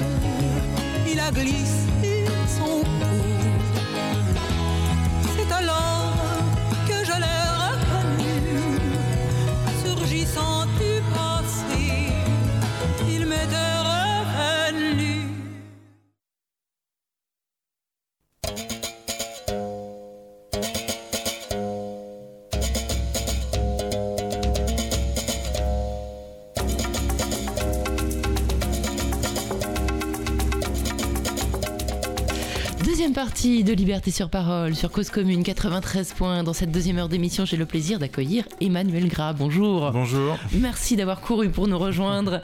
Vous êtes le réalisateur de ce film qui sort mercredi et qui s'appelle Un peuple. Film pour lequel vous avez suivi un groupe de gilets jaunes de Chartres entre 2018 et 2019. Voilà. Oui, décembre 2018, euh, mai 2019.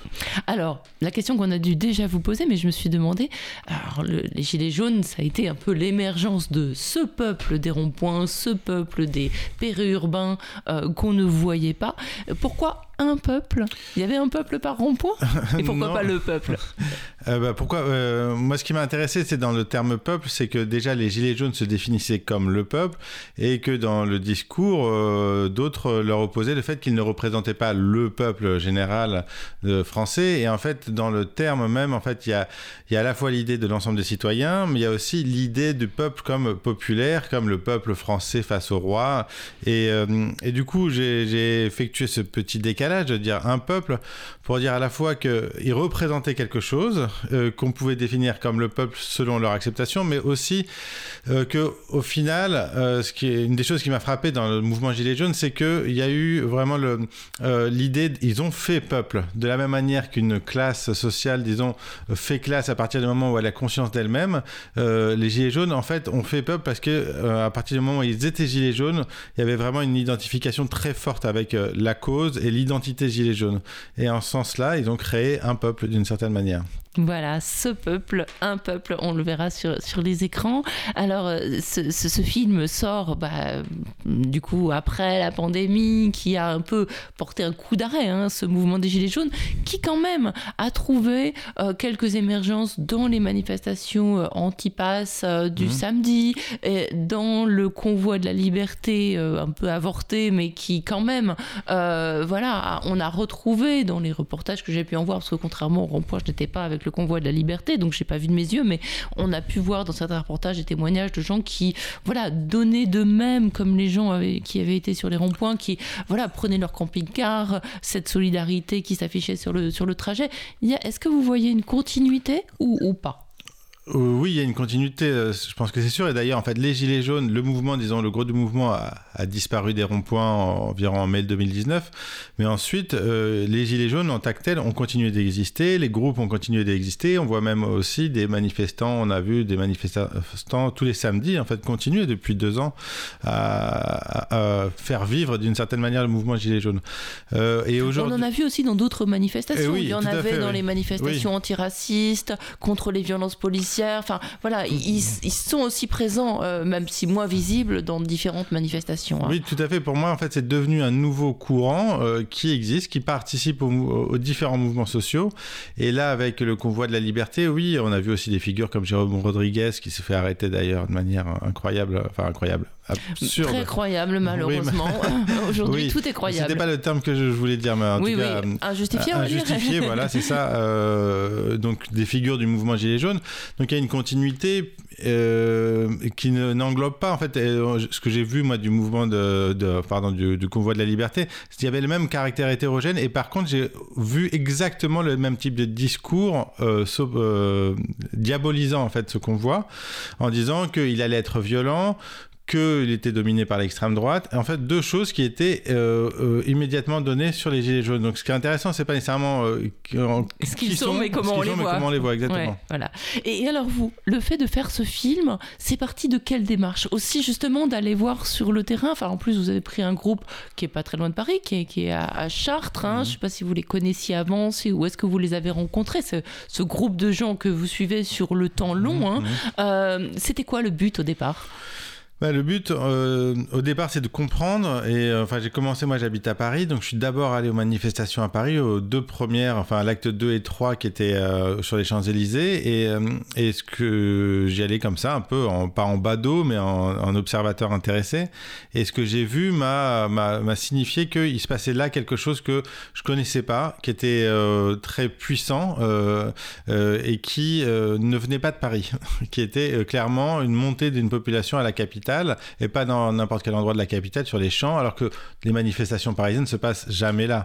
Donc il y avait une signification symbolique complètement différente et même le côté insurrectionnel qu'il y avait euh, dans ces premières manifestations euh, m'avait frappé. Je me suis dit il faut que je, faut que je vois et il y avait déjà de, à ce moment-là un discours médiatique qui les diabolisait et moi c'est ce qui m'a intéressé euh, en fait, c'était de rencontrer un mouvement qui était de manière assez évidente populaire et sociale, mais qui ne correspondait pas au canon, disons, du mouvement de gauche tel que les militants de gauche l'espèrent, en fait. Et moi, c'était ça, je pense qu'un documentariste se doit d'aller dans les endroits qu'il ne connaît pas, non pas pour juger, mais au contraire pour comprendre. Moi, j'avais envie de comprendre et de découvrir.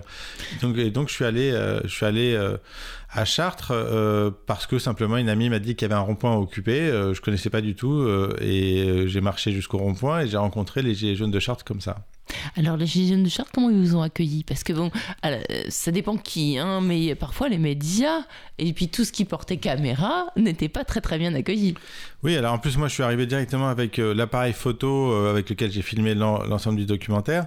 Donc euh, je suis arrivé, j'ai filmé tout de suite. En fait en y repensant je me dis que c'était peut-être une connerie, mais en tout cas... euh, Bah, c'était que- osé quand même, c'était limite pas très poli quoi. Non, non, alors, je, je- je me suis présenté quand même en, en discutant, en posant des questions, mais je vais dire j'avais déjà mon équipement.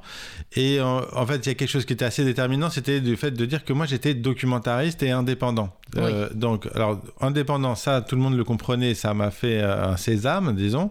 Et documentariste, ça, c'est plus compliqué de- d'expliquer puisque c'est souvent assimilé à du reportage, à du journalisme. Donc, euh, moi, il y, a- eu deux choses, c'est que bah, déjà, je suis venu très régulièrement, c'est-à-dire que la confiance et l'amitié, en fait, s'est créée au fur et à mesure. Et puis aussi, j'ai eu la chance de, que, en fait, un film que j'avais fait précédemment, Makala, était projeté au mois de janvier euh, dans le cinéma RSC de, de, Chartres. Et du coup, j'ai pu les inviter à venir le voir. Et du coup, euh, ils ont compris, en fait, qu'il y avait derrière euh, mon, mon, idée, non pas l'envie de faire un reportage euh, ni sensationnaliste, ni vite fait, mais vraiment un film en fait qui, qui rende quelque chose, qui rende euh, euh, à ce moment-là, je ne me disais pas rendre justice. Au final, je me suis dit que c'était un film qui rend justice à, à, leur, à leur vécu. Absolument. Et, et c'est un film dans lequel vous avez des acteurs formidables. euh, on va en écouter un tout de suite. C'est Cédric. Euh, c'est le porte-parole avec plein de guillemets parce que voilà, ils élisent des porte-paroles, mais c'est plutôt voilà des personnalités qui émergent, mais avec cette notion de, de, démocratie en train de se construire qui est très très présente dans le film, avec tous les écueils que ça comporte. Je suis un peu loin du feu, j'ai besoin de chaleur humaine. Alors ça fait je sais plus là combien de réunions qu'on en est. Je vois cette ferveur et cette solidarité qui se manifeste de plus en plus et ça ça fait vraiment plaisir. Et je vois que vraiment on est vraiment soudés. Il y a de belles choses encore à faire, c'est pas fini. Vous ici tous, vous pouvez être fiers vous battre. Vous pouvez être fiers et dignes de ce que vous êtes et de vous élever contre ce système qui nous oppresse. On demande quoi? On demande la justice. C'est tout. Une égalité du richesse. Nous, on le sait. On sait pourquoi on est là, mais tous les citoyens français, eux, ne le savent pas forcément.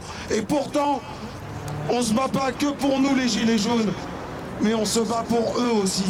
Ceux qui sont encore endormis. Faut qu'aujourd'hui, on mobilise des gens par la communication, faire des actions comme vous faites, encore une fois, je remercie tout le monde et vous êtes vraiment des gens super. Et moi, en tant que porte-parole, je suis fier d'être votre porte-parole. C'est l'une des plus belles fiertés que j'ai pu avoir dans toute ma vie. Et je vous en remercie. Voilà. Quel discours présidentiel. Mmh. euh, non, mais il y, y, a plein de choses. C'est, Alors, parlez-nous un petit peu de Cédric. Je sais pas comment alors, vous êtes... c'est Benoît. Benoît. Benoît, pardon. Oh, excusez-moi. alors, j'ai un gros problème avec les prénoms. c'est Benoît, absolument, qui a un parcours euh, assez, assez extraordinaire et une réflexion sur euh, ce combat et sur le monde aussi qui dépasse toutes les simplifications qu'on a bien voulu faire des Gilets jaunes. Hein. Oui, tout à fait. En fait, Benoît, c'est quelqu'un qui a connu la grande précarité, il, il, le dit, il a été à la rue, il a vécu euh, dans les bois un moment, et, euh, et là, en fait, euh, il est soudeur, euh, même si c'est pas dit dans le film, il est soudeur euh, intérimaire, donc euh, il a un travail, un travail qui va à un moment donné euh, arrêter pour pouvoir se consacrer complètement au mouvement, ce qui a été le cas d'autres gilets jaunes aussi, euh, qui sont tellement investis dans le, dans, dans le mouvement qu'ils n'avaient plus le temps, en fait, de faire les deux, donc avec des vrais risques financiers, sociaux. Mmh. Euh, et lui, euh, oui, il est apparu, en fait, il, était déjà, euh, dans cette scène-là, en fait, c'est la deuxième fois où il se fait réélire, puisqu'il avait été élu dès, le début du mouvement comme porte-parole. On voit qu'il a un talent, un talent oratoire, certain. Euh, et, euh, euh, comment dire, oui, lui, euh, il, explique en fait dans le film qu'il il a rejoint, rallié le mouvement, non pas sur la question de, l'essence, comme c'est le cas pour d'autres, hein, mais lui parce qu'il s'est rendu compte que ça dépassait complètement ces questions-là et que ça, ça abordait les questions en fait essentiellement de redistribution, enfin d'égalité des richesses, de redistribution des questions sociales.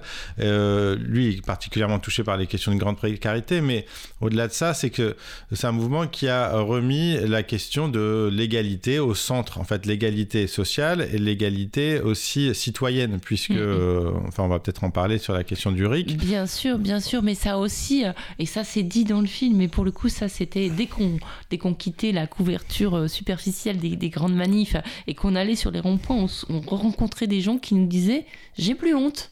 Oui, ça y est, à fait, euh, fait. on est ensemble. Il n'y a pas que moi qui ai des problèmes euh, pour boucler les fins de mois. Il euh, n'y a pas que moi qui ai des problèmes avec mes gosses. Il n'y a pas que moi qui suis en cassos. Mmh.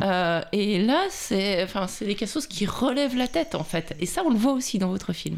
Oui, alors moi, c'est vrai que donc, le film, en fait, suit toute une trajectoire, mais c'était très important pour moi d'être là au début et de voir, en fait, ces gens qui disent leur fierté de se battre. Et c'est une des choses qui est la, la, en fait, qu'on retrouve dans d'autres mouvements, dans d'autres moments de l'histoire. En fait, comment est-ce que la lutte, et notamment la lutte collective, en fait, permet aux gens de se redécouvrir eux-mêmes et de se redresser. Et c'est vraiment en ça que, pour moi, tout ce qu'ils ont vécu, euh, malgré les difficultés, malgré l'écrasement hein, face à une répression très forte, en fait, au final, c'est une, immense victoire puisque euh, ce mouvement est venu des, zones périphériques, périurbaines, euh, plutôt des petites villes de province, enfin des villes moyennes de province.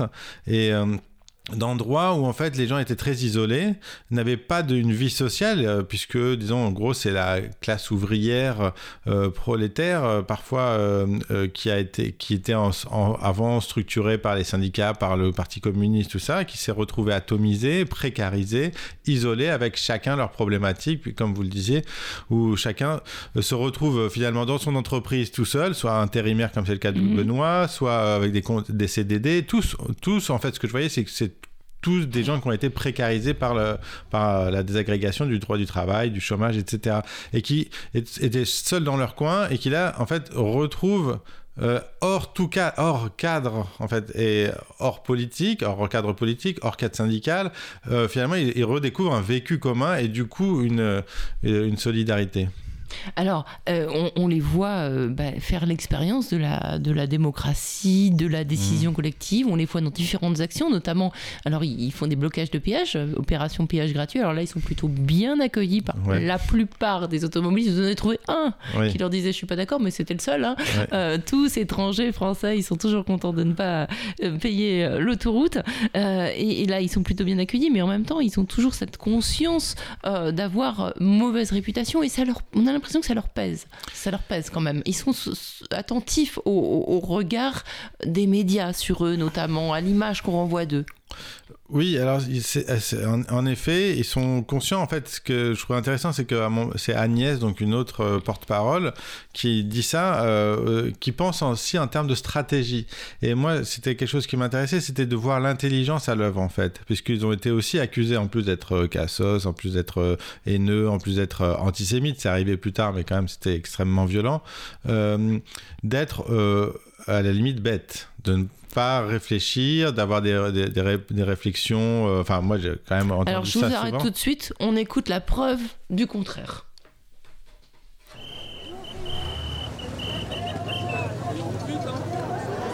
Merci d'être venu. Mais on va repartir tout à l'heure. merci d'être venu quand même. Oui, c'est bien, c'est bien. Euh, là, je vais écarter la foule. Oui, on va passer devant. Vous, vous passez juste devant, vous vous positionnez parce qu'on décolle pas tout de suite. Hein. Oui, oui. Mais on vous laisse passer devant tout de suite. Et après, une fois.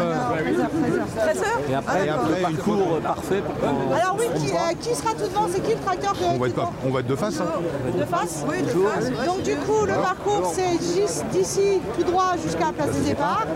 Là, vous descendez l'avenue euh, où il y a l'esplanade, là, vous bloquez. Devant, la poste Devant la poste. Là, vous avez bloqué la dernière fois, voilà. Vous voyez, c'est pacifiste, ça se passe bien, c'est nickel, c'est dans la bonne humeur, c'est dans la bonne ambiance. Je me répète et je paraphrase, mais c'est ça aujourd'hui les Gilets jaunes, c'est un mouvement qui est citoyen. Il ne faut, pas oublier qu'on a tous notre voix et il ne faut pas oublier que les revendications aujourd'hui, elles ne sont pas juste euh, des revendications sociales, mais elles sont aussi des revendications quant à des problèmes écologiques de demain.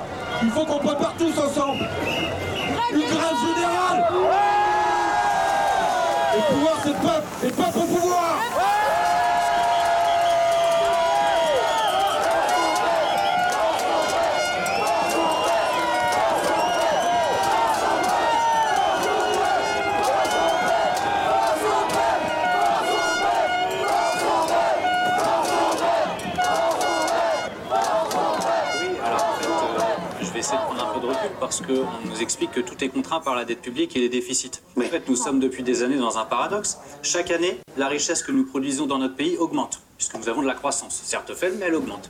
Les impôts, eux, pour la classe moyenne, ne baissent jamais. Alors, moi, je vais vous donner des chiffres. Les dispositifs fiscaux qui ont été adoptés euh, par le quinquennat Macron, c'est la réforme du LSF, la flat tax, les e-tax et le CICE, ça coûte 30 milliards par an. Les intérêts de la dette publique, c'est 40 milliards par an. L'évasion fiscale, c'est 80 à 100 milliards par an. Faisons les peines planchées pour les fraudeurs fiscaux. Qu'ils sachent que s'ils sont pris la main dans le pot de confiture, l'issue, ce sera la peine de prison. Et donc pour ça, il faut fixer au moins 3 ans, parce que jusqu'à 2 ans, Oui, mais il y a une question que nous aussi on doit se poser. Parce que quand tu prends ton téléphone portable, les piles en lithium, c'est les petits, les petits blacks qui vont creuser pour aller les chercher. Et est-ce que les gens ont envie de se passer d'un portable Tu demandes même à tous les gilets jaunes, toi Non. Donc à un moment donné, quelle, quelle est la question que nous, en tant que gilets jaunes, on peut se poser aussi à notre niveau Bah, déjà de pas consommer. Non, parce que, parce que, parce que regarde, je vais te dire un truc. On, on veut une augmentation, ok. Pour en faire quoi? Pour aller manger au McDo Encore aller. Enfin, non, mais tu vois ce que je veux dire? C'est bon pour mieux vivre, mais les gens, euh, d'un autre côté, veulent quand même garder leur. euh, Enfin, c'est normal. Est-ce que demain tout le monde est prêt à ne plus bouffer de la viande? Est-ce que demain tout le monde est prêt Non. à ne plus utiliser son téléphone? Eh ben ouais Bah, Mais au, au bout d'un moment, il faut savoir ce qu'on veut. La réalité, c'est ça. La question qu'il faut se poser, c'est demain, on a 200 euros, mais qu'est-ce qu'on va faire Ou je sais pas, tu vois Voilà, qu'est-ce qu'on va faire avec Emmanuel Gras? Donc, c'est un extrait de tr- trop long, hein, mais euh, voilà, faut aller le voir quand même. Euh, de, de- de votre film Un peuple, on entendait déjà une manifestation à, à- donc à Chartres pour le coup, hein, pas à Paris, avec les agriculteurs en tête de cortège et leurs gros tracteurs. Euh, et puis ces slogans euh, ne nous regardez pas, rejoignez-nous. Bien sûr, Macron très incriminé. Et puis à la fin, vous disiez, je vous ai interrompu en disant, on, on a dit qu'ils étaient bêtes. Ils sont tous bêtes. Hein. Ils posent des questions que on n'entend pas beaucoup dans les programmes politiques actuellement. On parle de pouvoir d'achat, mais on parle pas de pourquoi on veut du pouvoir d'achat. Bah, eux, ils se la posent et on est encore une fois entre 2018 et 2019. hein. On n'est pas dans l'après-pandémie. Ils sont plutôt précurseurs là-dessus. Alors, il y a, d'autres gens qui en parlaient. euh, Oui, bien mais- sûr. Mais c'est vrai que moi, ce que je trouvais intéressant, c'est que souvent, on identifie la- les causes aussi écologiques ou les causes euh, sur des problèmes euh, politiques, enfin, politiques au sens de la représentation, comme étant un peu comme si c'était la bourgeoisie qui se posait Ouais. ces questions-là. Et je trouvais ça puissant et fort de voir qu'en fait, quand, les, quand on laisse les gens réfléchir, quand on leur permet, quand, quand ils ont un espace public de débat, et bien en fait ces questions-là apparaissent et euh, que de- quel que soit le milieu dont tout, dont tout vient. Et euh, ce que j'ai vu moi, c'est justement c'est qu'en fait euh, il brassait, en fait, le mouvement des Gilets jaunes a brassé un nombre de questionnements complètement fous sur comment euh, changer la société pour l'améliorer. Alors, euh, euh, par exemple, sur la question des revendications, on les a accusés de ne pas être très clairs dans leurs revendications, de ne pas avoir machin. Et en fait, j'en parlais hier, puisque je suis allé faire une projection à Chartres. en fait, à un moment donné, ils étaient arrivés à 60 revendications parce qu'ils avaient essayé de, trouver des, choses sur les différentes questions essentielles sociales. Et ils ont aussi fait l'effort de, en- d'en, d'en garder quelques-unes, de, de mettre en avant, mais des questions aussi qui, qui étaient réfléchies. Par exemple, euh, pour la question du pouvoir d'achat, de- qui est une des revendications, c'était d'avoir une taxe à, à 0%, une TVA à 0% sur les produits de première nécessité. Et ils se sont posé la question de comment la financer. Et donc la financer à travers des taxes sur les produits de luxe. Et on voit bien que dans cette idée-là, il y avait l'idée de- d'une redistribution Ouais. euh, des richesses. Et, et toutes ces réflexions-là, elles, elles montrent que euh, la, la, ré- la réflexion collective, enfin, euh, en effet, euh, par, par rapport à ce que je disais sur le côté bête, qui était un peu une étiquette qui pouvait être collée hein, de manière très méprisante, parce que je pense que c'est un mouvement qui a subi un, mépris de classe immense. Mm, mm. Et aussi un mépris, au, au moins au départ, hein, par les syndicats de gauche traditionnels qui, bon, avant de s'y rallier, on, comment, on, on relayait un petit peu aussi tout, tout- pas Tout mal de clichés. alors, hein. tout à fait, Parce ça- que bah, voilà, un- là, c'était pas un mépris, c'était peut-être une inquiétude de ce qui leur échappait. Alors oui, c'est vrai, il y avait la- l'aspect inquiétude de ce qui leur échappait, et aussi, et ça c'est une discussion avec un jeune que je trouvais très intéressante, un, un jeune qui m'a dit qu'il venait d'un milieu euh, très pauvre, mais dont les parents étaient anarchistes, donc très politisés, et qui me faisait la remarque que en fait dans les milieux politisés, donc ou syndicaux, en fait il y a aussi une forme de mépris ou en tout cas de condescendance vis-à-vis des, gens qui ne sont pas politisés.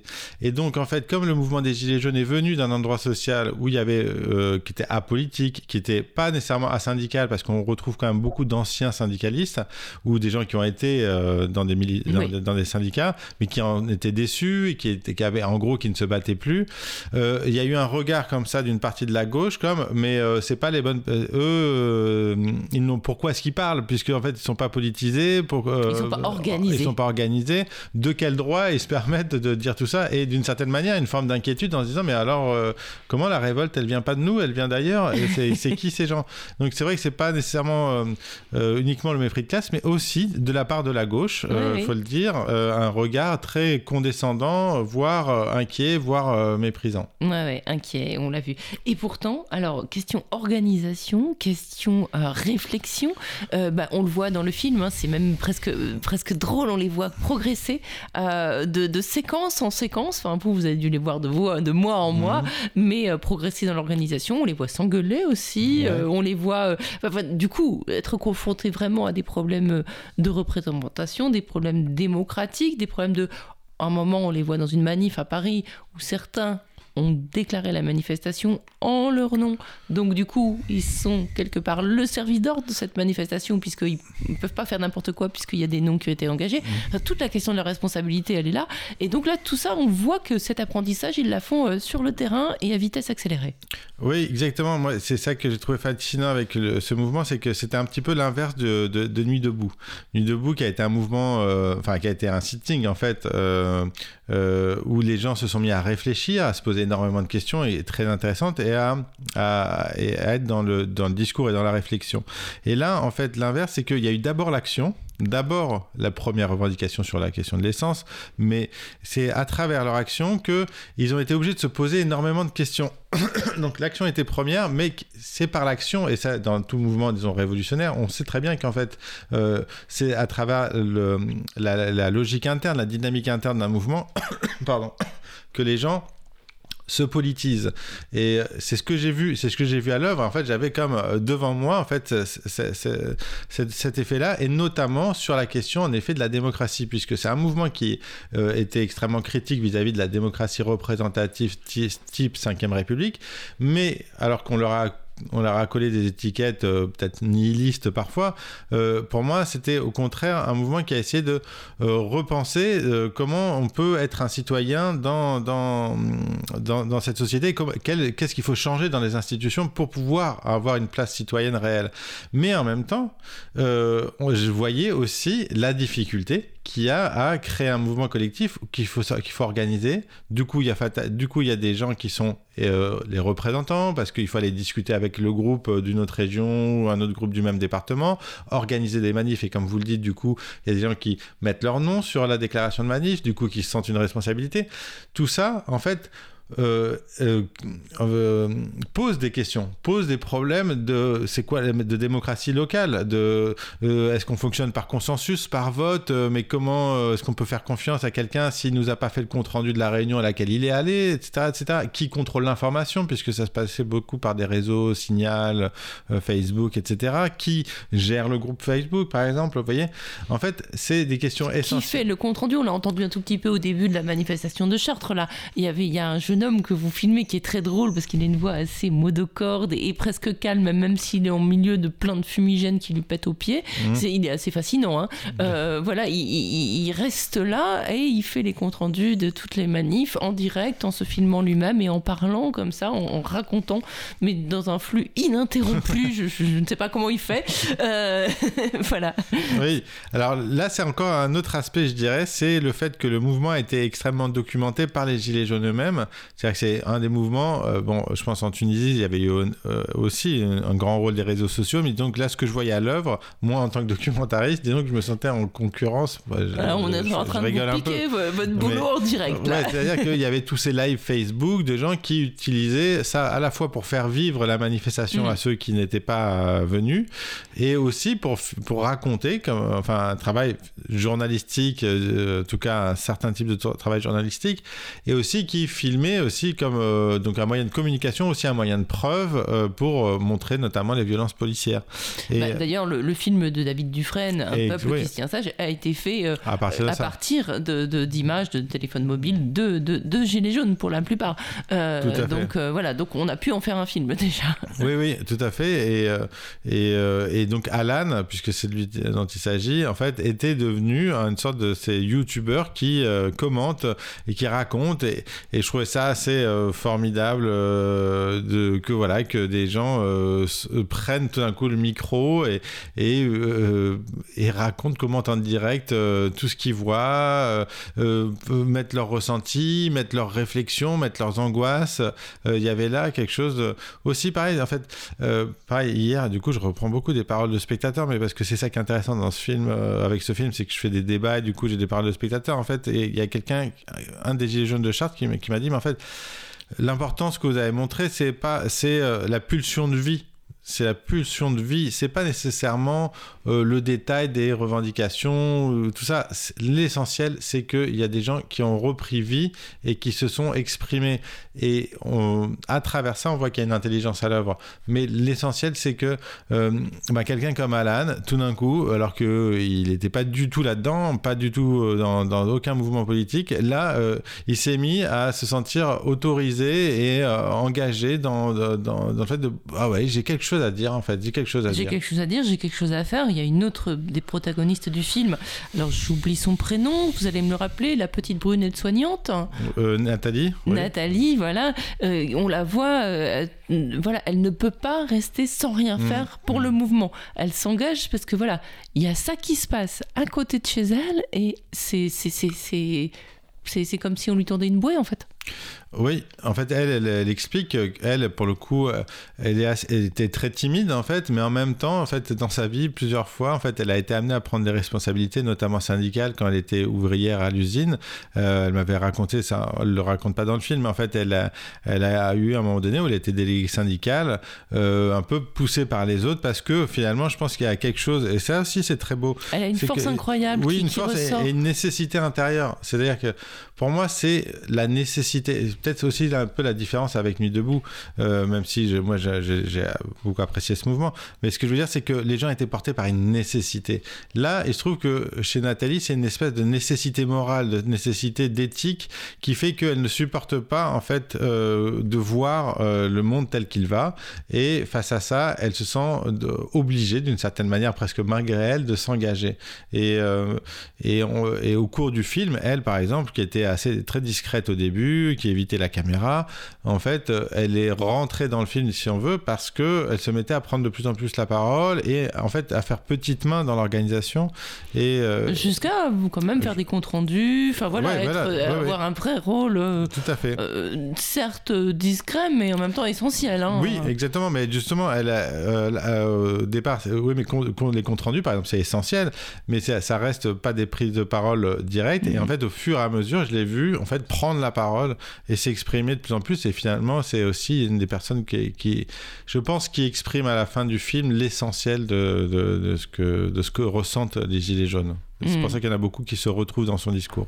Voilà. Je voudrais qu'on on retourne un petit peu dans le film parce qu'il y, a un- il y a un moment très très important où euh, bah, les Gilets jaunes, ils ont aussi, euh, euh, ils restent pas entre eux et ils organisent une grande rencontre Mhm. avec euh, euh, Jérôme Rodriguez, Mhm. euh, qui est un des, des leaders qui, qui, qui intervient, et puis aussi, on va l'entendre tout de suite, un spécialiste du RIC. Parce que voilà, il y a au- aussi un côté éducation populaire, université populaire dans ces, dans ces mouvements de Gilets jaunes qui a été un peu occulté par les médias, même beaucoup, et que vous, vous, vous réhabilitez, que vous montrez dans le film. On va entendre cet extrait.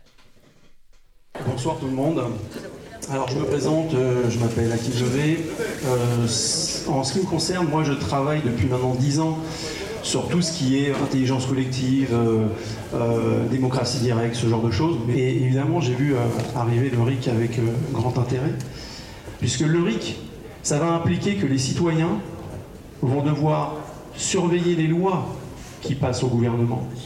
Ça veut dire qu'il va falloir qu'ils élèvent leur niveau de conscience, qu'ils élèvent leur niveau d'éducation, qu'ils élèvent leur niveau de discussion. Donc ce sont autant de devoirs. Donc à ceux qui reprochent que le RIC serait un danger pour la démocratie, dixit notre président, c'est l'inverse qui va se passer. Et c'est l'inverse que l'on observe dans d'autres pays. Il faut savoir que les pays où le RIC est en place, l'abstention diminue. Pourquoi? Puisque à partir du moment où chaque individu est en capacité de donner son avis, il consent. Il consent au résultat. Or là, ça n'est pas du tout ça. Vous avez voté pour ces gens-là, et à partir de là, ces gens-là vous disent Mais écoutez, moi j'ai un blanc-seing, hein. et je fais même des choses que j'avais même pas dit dans mon programme. C'est normal, puisque dans la Constitution, il est encore écrit Tout mandat impératif est nul. Ça, ils ont été assez intelligents pour le marquer. Attention, le RIC n'est pas la baguette magique. Le RIC est, est un reflet de la société. Si vous avez une société qui est conservatrice, vous aurez des résultats de référendum conservateurs. Si elle est progressiste, vous aurez du progrès. Mais si les choses sont bien faites, vous aurez élevé, élevé en tous les cas le débat.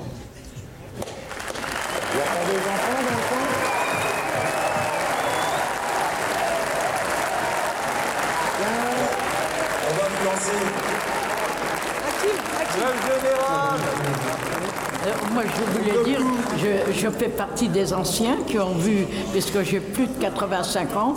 Et alors, je vais vous dire, je suis très heureuse d'être là, parce que je crois que euh, plus de 40 ans, je n'ai pas vu, euh, vécu quelque chose d'aussi formidable. hein. Euh, le- mouvement de Gilets jaunes. C'est formidable pour nous, les anciens, beaucoup d'anciens. Voilà, donc là on entendait bah, le spécialiste du RIC et puis ensuite le témoignage de cette dame qu'on n'entendra pas jusqu'au bout parce qu'il faut que vous alliez voir ce film qui s'appelle Un peuple et qui sort mercredi dans toutes les bonnes salles de cinéma. Mais voilà, cette dame qui, qui voilà, qui elle aussi vient avec ses, avec ses solutions, euh, avec le, le- le- le côté euh, autosuffisance, enfin voilà, qui apporte vraiment sa, sa- sa pierre, outre le fait qu'elle voilà, a l'impression qu'à 85 ans elle retrouve ses 20 ans et qu'elle a à nouveau envie de lutter. C'est- C'est c'est tout ça, c'est à la fois la construction de la démocratie, l'envie de changer les, les institutions, d'inventer autre chose collectivement et puis pas, pas sans fondement, pas de tout casser en fait. Ils étaient. Enfin, il y avait, ils étaient force de proposition, on l'a oublié ça aussi. Oui, oui, tout à fait. Et c'est vrai que le RIC euh, est euh, en ça. Alors, référendum Ah oui, oui, d'initiative citoyenne. citoyenne. Alors, j'aurais voulu dans le film expliquer en détail ce que ce que c'était, parce que c'est vrai que c'est un, un mot que moi-même, en fait, au départ, quand j'ai entendu, ça arrivait très tôt dans le mouvement. Euh, je l'ai entendu en décembre. Euh, euh, je m'y intéressais pas trop, un peu comme Benoît qui dit qu'il n'y croit pas. Euh, mais et au final, je me suis rendu compte que c'était assez essentiel parce que ça, c'est quelque chose qui, qui permet de redonner en fait une voix aux citoyens. Et comme l'explique le monsieur, en effet, vous avez raison y de, de dire qu'il y avait ce côté université populaire avec des gens qui se forment. Et euh, par exemple, Nathalie et Agnès maintenant euh, ont fait elles-mêmes des formations, ont- sont devenues elles-mêmes formatrices sur ces questions-là, euh, vraiment en faisant une étude sur plusieurs pays de quels sont les différents systèmes de RIC, etc., etc. Et qui enfin, pour moi, c'est ultra actuel puisque on voit euh, ce qu'il dit là sur, le- sur la question de l'abstention. On voit bien qu'aujourd'hui, l'abstention, c'est un phénomène massif, que euh, des présidents peuvent être élus avec, je crois, 18% de, Ouais, de l'électorat. 17%, ouais. Donc, euh, ce qui est quand même, on, On, en parle de Macron, bien sûr. Oui. hein. Et c'est possible que ça, ça soit la même chose pour ces élections-là. Donc c'est des, questions essentielles. Et on- il faut se poser la question de pourquoi est-ce qu'on en arrive à, à- à tellement d'abstention? C'est bien parce que les gens se sentent dépossédés du pouvoir politique. C'est bien parce que en fait ils ont le sentiment que bon bah ils votent pour des gens qui n'ont pas d'obligation de, mandat, qui, ont, euh, qui, qui, qui peuvent faire des choses qu'ils n'ont pas prévues dans leur programme et qui en fait pendant cinq ans euh, le pouvoir échappe complètement au peuple à travers en plus de ça des assemblées, euh, enfin le Parlement qui comme il est voté juste après les élections présidentielles va, va Oui, fonctionner sur la majorité. Bien, voilà. Donc il y a et puis, vraiment et puis voilà, et puis même si c'était peut-être, enfin si le, le- le- le film est tourné en 2018, c'est-à-dire qu'il y a eu quand même les attentats, Mm. euh, il y a eu 2015, il y a eu l'état d'urgence, il y a eu de plus en plus de, de, de mesures d'urgence qui sont rentrées dans la loi. L'arbitraire gagne, hein. il a encore gagné hein, depuis euh, depuis deux ans, mais déjà on le sentait. hein. Oui, oui, tout à fait, avec, euh, avec euh, même des changements constitutionnels Ouais, qui sont voilà. votés comme ça. Comment est-ce qu'un gouvernement peut euh, changer des éléments de la Constitution sans demander, euh, sans faire référendum, Mm. euh, sans que les, les Ah, il y a le Conseil constitutionnel Ouais, et voilà. c'est bien nommé membre. oui, oui, oui, mais euh, justement, on voit que, bah, il- enfin, bref, euh, je, je vais pas rentrer dans, non, dans non, mais voilà. ça, mais, mais c'est vrai que mais y a- cette, cette, cette tentation autoritaire et cette dérive autoritaire, ils l'aperçoivent. euh, Exactement, et c'est peut-être ça aussi le lien par rapport à ce que euh, qu'on a fait au début avec le convoi des libertés, où, parce qu'énormément de gilets jaunes sont anti, non pas anti-vax, mais anti-pass sanitaire, dans, euh, ce qu'ils perçoivent comme étant euh, une tentation autoritaire de, de- de- voilà de de- d'imposer des choix à la population. Et il y a une critique de droite, enfin on sait bien que l'extrême droite s'engouffre dans cette brèche-là, mais Mhm. par contre il y a aussi une vraie critique de gauche de Populaire, ces en mesures-là. tout cas, ouais. Euh, oui, et puis aussi de penseurs de gauche Oui. qui est, qui- par, par- par rapport à la question du, du, du pass vaccinal, c'est euh, quand même euh, étonnant en fait que, euh, euh, que ces questions-là démocratiques finalement soient peu présentes dans les programmes euh, des, des gens qui se présentent à la présidentielle, alors que euh, avec cette question du RIC, c'était la question de comment on fait pour redonner une vraie place en fait aux Oui, citoyens français. La question de, l'adhésion aussi, tout simplement. Oui, tout à fait, oui. C'est ce qu'il explique. ouais. Ouais. Donc oui, ça c'était pour l'aspect, l'aspect on, on se forme, on réfléchit, mais il y a quand même bien sûr aussi dans votre film, et là euh, je salue votre courage parce que pour avoir fait une ou deux manifestations parisiennes, j'étais beaucoup sur les ronds-points, mais je ne me suis pas trop risquée à aller euh, eh ben, m'étouffer sous les gaz lacrymaux et autres, euh, et autres euh, projectiles capables de mutiler, et ça a été le cas. Mais vous, vous êtes allé au cœur des, manifestations. On l'entend, à un moment, votre film se, se transforme en film de guerre, parce que c'est ce qu'ont vécu euh, les gens. On replonge un peu dans cette ambiance, des fois qu'on l'aurait oublié. On se bat pas, moi je me bats, je, je fais pas 100 km tous les samedis pour venir casser du CRS ou du policier. On n'est pas un mouvement violent, on est là pour pas foutre la merde, on est là pour juste revendiquer notre droit à manifester. C'est dingue. Et franchement, les gens ils en ont marre là. Et tous les week-ends c'est comme ça, tous les week-ends on met les CRS contre nous et ça se passe comme ça. Et vous avez pu voir aujourd'hui sur mes différents lives qu'avec la presse ça se passe super bien, qu'il n'y a pas eu de débordement, qu'il n'y a pas eu de dégradation, il n'y a rien eu aujourd'hui. Je vous ai fait montrer des policiers à deux où il y avait plus de 300 manifestants et où ça se passait très bien. Et arrivé là aujourd'hui, regardez, regardez. Voilà. Si aujourd'hui là on voudrait foutre la merde, eh ben on le ferait, sauf qu'on ne le fait pas. Regardez, il y en a un là-bas qui s'occupe de la coordination, il va voir les CRS et il essaye de trouver des solutions. Moi je vous dis, je viens manifester à Paris pour que ça se passe bien, pour mes revendications, parce que j'ai peur pour ma retraite, j'ai peur pour juste l'écologie, la, planète, vous voyez. Et arriver là, et ben voilà comment ça se passe. Tous les week-ends, on veut pas ça. On veut donc le gouvernement changer. Putain. Le gouvernement changer, s'il vous plaît, faites quelque chose. Euh... Putain. Vous voyez, regarde les cailloux, je vais en prendre sur la gueule à. Et moi je justifie pas, je vous fais montrer sur le terrain, on dise pas je suis pro gilet jaune ou pro. Je vous fais, voilà, je viens prendre un caillou dans le cou. Je vous fais montrer. Je vous fais montrer, voilà. Mais ça part en cacahuète. Et voilà, ça part en cacahuète. Tu vois bien là, regarde Macron. Les gens ils sont encore dans la rue avec, ton grand débat. Ils s'en foutent de ton grand débat. Ils savent que c'est un enfumage, gros. Ils en ont marre. Regardez, eh ben ouais, mais ça part. Voilà, voilà. Regardez, voilà, et voilà. Et ça va partir en cacahuète. Mais pourquoi ils font ça, sérieux? Pourquoi ils font ça?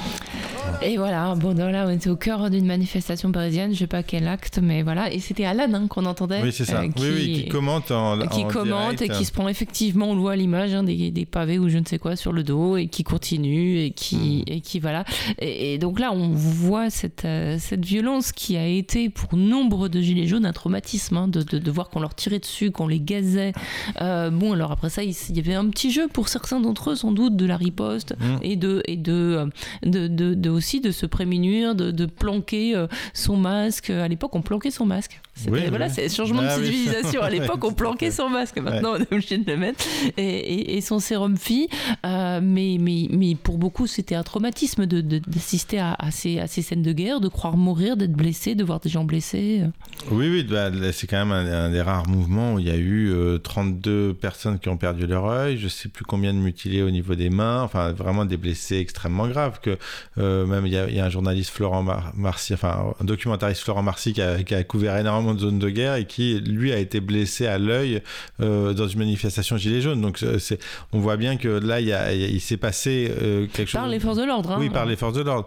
C'est-à-dire, il y a- il y, a une répression d'une violence euh, extrême qui a, que, le, que le gouvernement a mis, euh, n'a jamais vraiment reconnu. Euh, Non, non, le dernier discours de Macron, c'est les violences auxquelles ils se sont exposés pour parler des, des- des- Des- très récemment, pour parler des, blessés euh, gilets jaunes, des Ah oui, mutilés. ils se sont exposés Ils à des sont exposés. Ils ont choisi Ah, de oui. s'exposer. Voilà. Oui, oui, voilà, c'était le discours, mais ça, on, voit, on sait bien qu'il y a eu une criminalisation de toute façon du mouvement social. Ouais. Euh, mais euh, donc, euh, mais après, comment dire, je pense qu'il y a eu, il y a eu quelque chose de double, c'est que le mouvement est né quand même d'une vi- virulence, avec une vraie virulence. Quand, quand les, quand les gilets jaunes sont venus pour la première fois sur les Champs Élysées, il y a eu de la casse. Moi, je trouve que c'est, il faut pouvoir le dire. Il y a eu de la casse qui a été due aussi- par une volonté à un moment donné de s'exprimer. Il y a- une, quand, quand, quand il y a de la colère, elle s'exprime aussi d'une certaine manière là.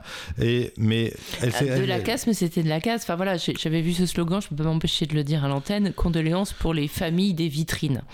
Voilà, c'est-à-dire que voilà, c'était bon, Oui. c'était des magasins, c'était Oui, du voilà, matériel. exactement, c'était des C'est pas un œil quoi. Et, et c'est pas une main. Oui, voilà, exactement. Non, mais c'est. Bien sûr, il faut absolument le rappeler. Et aussi, il faut rappeler que euh, parmi les nombreux manifestants qui étaient venus là dans ces premières manifs, il y en avait beaucoup qui venaient juste pour manifester et qui ont été, eux, encerclés, nassés par les forces de l'ordre euh, et martyrisés d'une certaine manière, puisqu'ils étaient gazés, ils ne pouvaient plus respirer, alors qu'ils n'avaient rien à voir avec, euh, avec tout ça. Donc, ça, a été hétérogène, en fait. Mais ce qui est choquant, c'est pas. C'est pas, c'est pas ça. C'est la réponse c'est la réponse extrêmement autoritaire, extrêmement brutale vis-à-vis d'une population civile qui vient euh, s'exprimer, qui vient euh, revendiquer et euh, qui est réprimée. et là, on le voit au cours du film, qui est ré- réprimée de manière uni- unilatérale, c'est-à-dire en fait en gazant tout le monde, même dans la manifestation du 1er mai qui avait eu lieu Mm. en mai 2019. euh, J'étais là, il y avait une foule tr- extrêmement compacte, des gens gazés à l'intérieur qui pouvaient plus respirer. C'était extrêmement violent et ça a traumatisé et ça a fait peur et ça et je me demande ma- aujourd'hui Oui. si c'est pas fait Bah pour oui. faire peur. C'est-à-dire que on voit dans le film que ben, les, les manifestants gilets jaunes qui étaient là ont été traumatisés physiquement dans leur chair euh, et dans leur esprit euh, et qui n'osent plus en fait aller manifester. On va, on va écouter, on va écouter, Ah, on va euh, écouter ça. euh, Agnès qui parle euh, justement de ça. C'est à la fin du film. Alors on peut pas dire que ce soit un film très optimiste, Ouais, quoique. si, si. Bah alors on peut terminer. On écoute Agnès et Nathalie. Mais ouais, moi j'ai encore du mal à. Moi, tu, me dis Paris, je peux plus là. J'ai les images a- Le problème, dès qu'on me dit Paris, c'est peut-être con, hein, mais euh, je revois ces images et euh, tout de suite j'ai la. Et toi, t'arrives à dormir? Non. Non, on dort plus.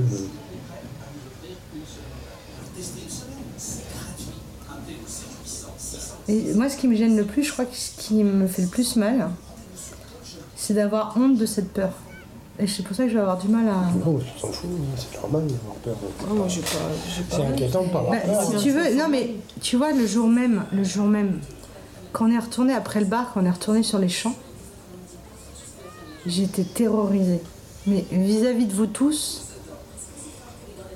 j'avais pas, comment dire, pas le droit de craquer, pas le droit de pleurer, pas le droit de.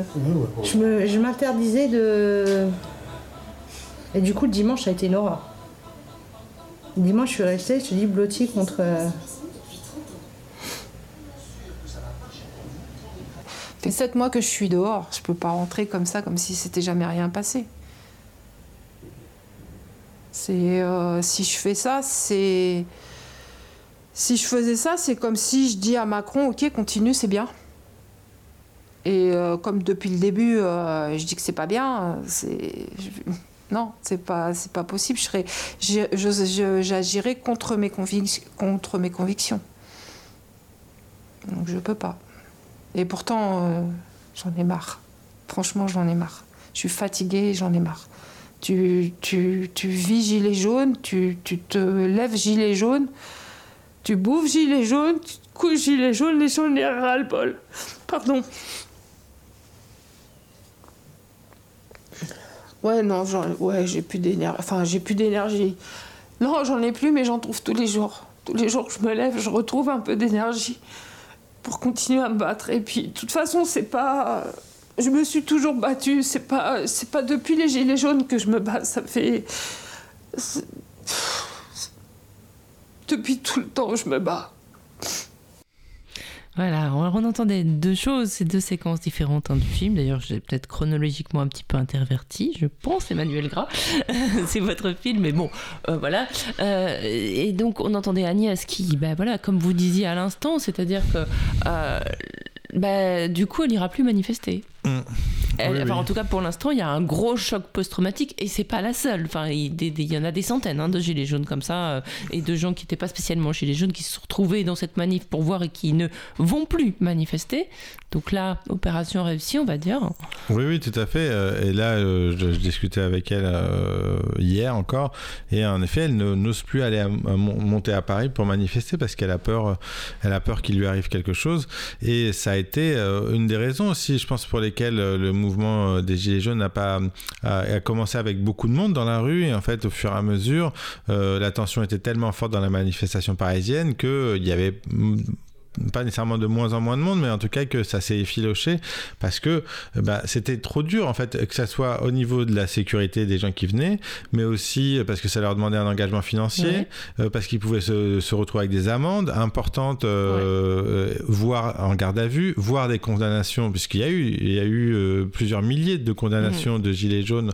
euh, euh, donc le système judiciaire a été mis en œuvre Voilà. aussi. Même Bref, avec les arrestations préventives Ah, qui oui, sont les- illégales, qui ont été beaucoup, beaucoup, beaucoup euh, mises en œuvre à ce moment-là. Tout à fait. Et puis on sait que ça, avec la loi sécurité globale, euh, ça, ça, ça n'arrange pas les choses. Et on l'a vu encore de nouveau à l'œuvre là avec l'histoire du convoi de la liberté, où euh, j'en discutais encore aussi hier, où euh, des gens se sont retrouvés avec des amendes de 135 euros euh, pour pour être sur le périphérique, pour avoir été sur le périphérique et qui n'étaient même pas encore en train de manifester, qui n'étaient même pas en Hmm. convoi et qui juste parce qu'ils avaient une pancarte quelque part ont, ont eu. Ouais, ouais. Bah, eu C'était pareil avec certains gilets jaunes parce qu'ils avaient le gilet jaune caché sur eux et on leur trouvait le gilet jaune et du coup c'était une, une, Une- une possibilité de les mettre en garde à vue pour Voilà. ça. Enfin, on se demande dans quel pays on vit. Oui, oui, ça va, ça va très loin. Et donc, et tout ça, en fait, euh, ça a un impact, ça a un impact sur les mobilisations populaires. C'est, donc, il y a une, on peut penser qu'il y a une volonté réelle d'é- de, de- d'empêcher en fait la contestation en utilisant des voies euh, autoritaires. euh, et enfin, c'est extrêmement grave, quoi. Je sais pas. C'est extrêmement grave et puis c'est aussi extrêmement décourageant. Bon alors là on voit, on entend euh, à la fin Nathalie et vous avez tous, vous les avez interrogés à la fin hein, du mouvement. Oui. Alors il a pas que là on entend Nathalie qui est particulièrement poignante et à la fois cette femme, ben, voilà, on a envie de, la- de- enfin je sais pas, de de, de, euh, de l'avoir pour présidente tellement elle est engagée, tellement elle est, euh, elle est, elle est, elle est déterminée et tellement elle est juste. Euh, donc c'est, enfin voilà, y, y il y a cette détermination qui, en fait, cette cause, même s'ils veulent la quitter, elle ne les quitte pas. Et je sais pas ce qu'est devenue Nathalie aujourd'hui, mais j'imagine qu'elle est toujours engagée. Oui, oui, elle est toujours engagée. Euh, bah, c'est elle qui, avec euh, Agnès notamment et d'autres en fait du groupe Gilets jaunes, ont euh, créé avec Hakim Levé, là qu'on entendait tout à l'heure à propos du RIC, euh, une association euh, qui étudie, qui promotionne euh, cette idée-là. Donc elles sont passées justement parce que les manifestations leur font peur un petit peu maintenant. Elles, passent par la voie associative. Donc c'est aussi ça, c'est que c'est protéiné. On voit que l'engagement peut exister d'une autre manière, pas nécessairement en étant uniquement dans la rue, quoi. Et, bien sûr, elle, ça a changé sa vie. En fait, je pense que ça a changé comme ça a changé la vie de- des différentes personnes qui se sont engagées dans le mouvement, comme ils se sont redressés, comme ils se sont redé- redécouverts, comme en fait le fait de défendre, c'est ça qui est beau, c'est que le fait de défendre une cause qui nous dépasse en fait, euh, qui n'est pas du pur intérêt euh, personnel, en fait, euh, fait que ça transforme les, les gens qui y participent, qui s'y investissent vraiment et, et qui, qui gagnent en force, en dignité, malgré l'adversité, puisque c'est Mm. ça qu'on entend dans, dans, ce- dans son dernier témoignage, c'est que elle en prend plein la figure, elle est épuisée, mais par contre, euh, elle, a, elle a gagné une détermination qu'elle n'avait pas avant. Ouais, et elle a pris conscience peut-être qu'elle se battait et qu'elle se battrait toujours. Voilà, il faut que je coupe, il faut que je, me ter- que je termine, que je dise que ce, li- ce, ce film s'appelle Un peuple, qu'il est mercredi au cinéma. Emmanuel Bra, bravo et merci de nous remettre en lumière ce mouvement que la pandémie avait un tout petit peu effacé. C'est salutaire et surtout dans la période. Voilà, c'est d'autant plus salutaire. Merci beaucoup d'être venu ce matin. Un grand merci également à Gilles Brézard qui réalisait cette émission. Je vous retrouve lundi prochain entre midi et 14h pour un nouveau numéro de Liberté sur parole. Dans quelques instants, Rayon libre.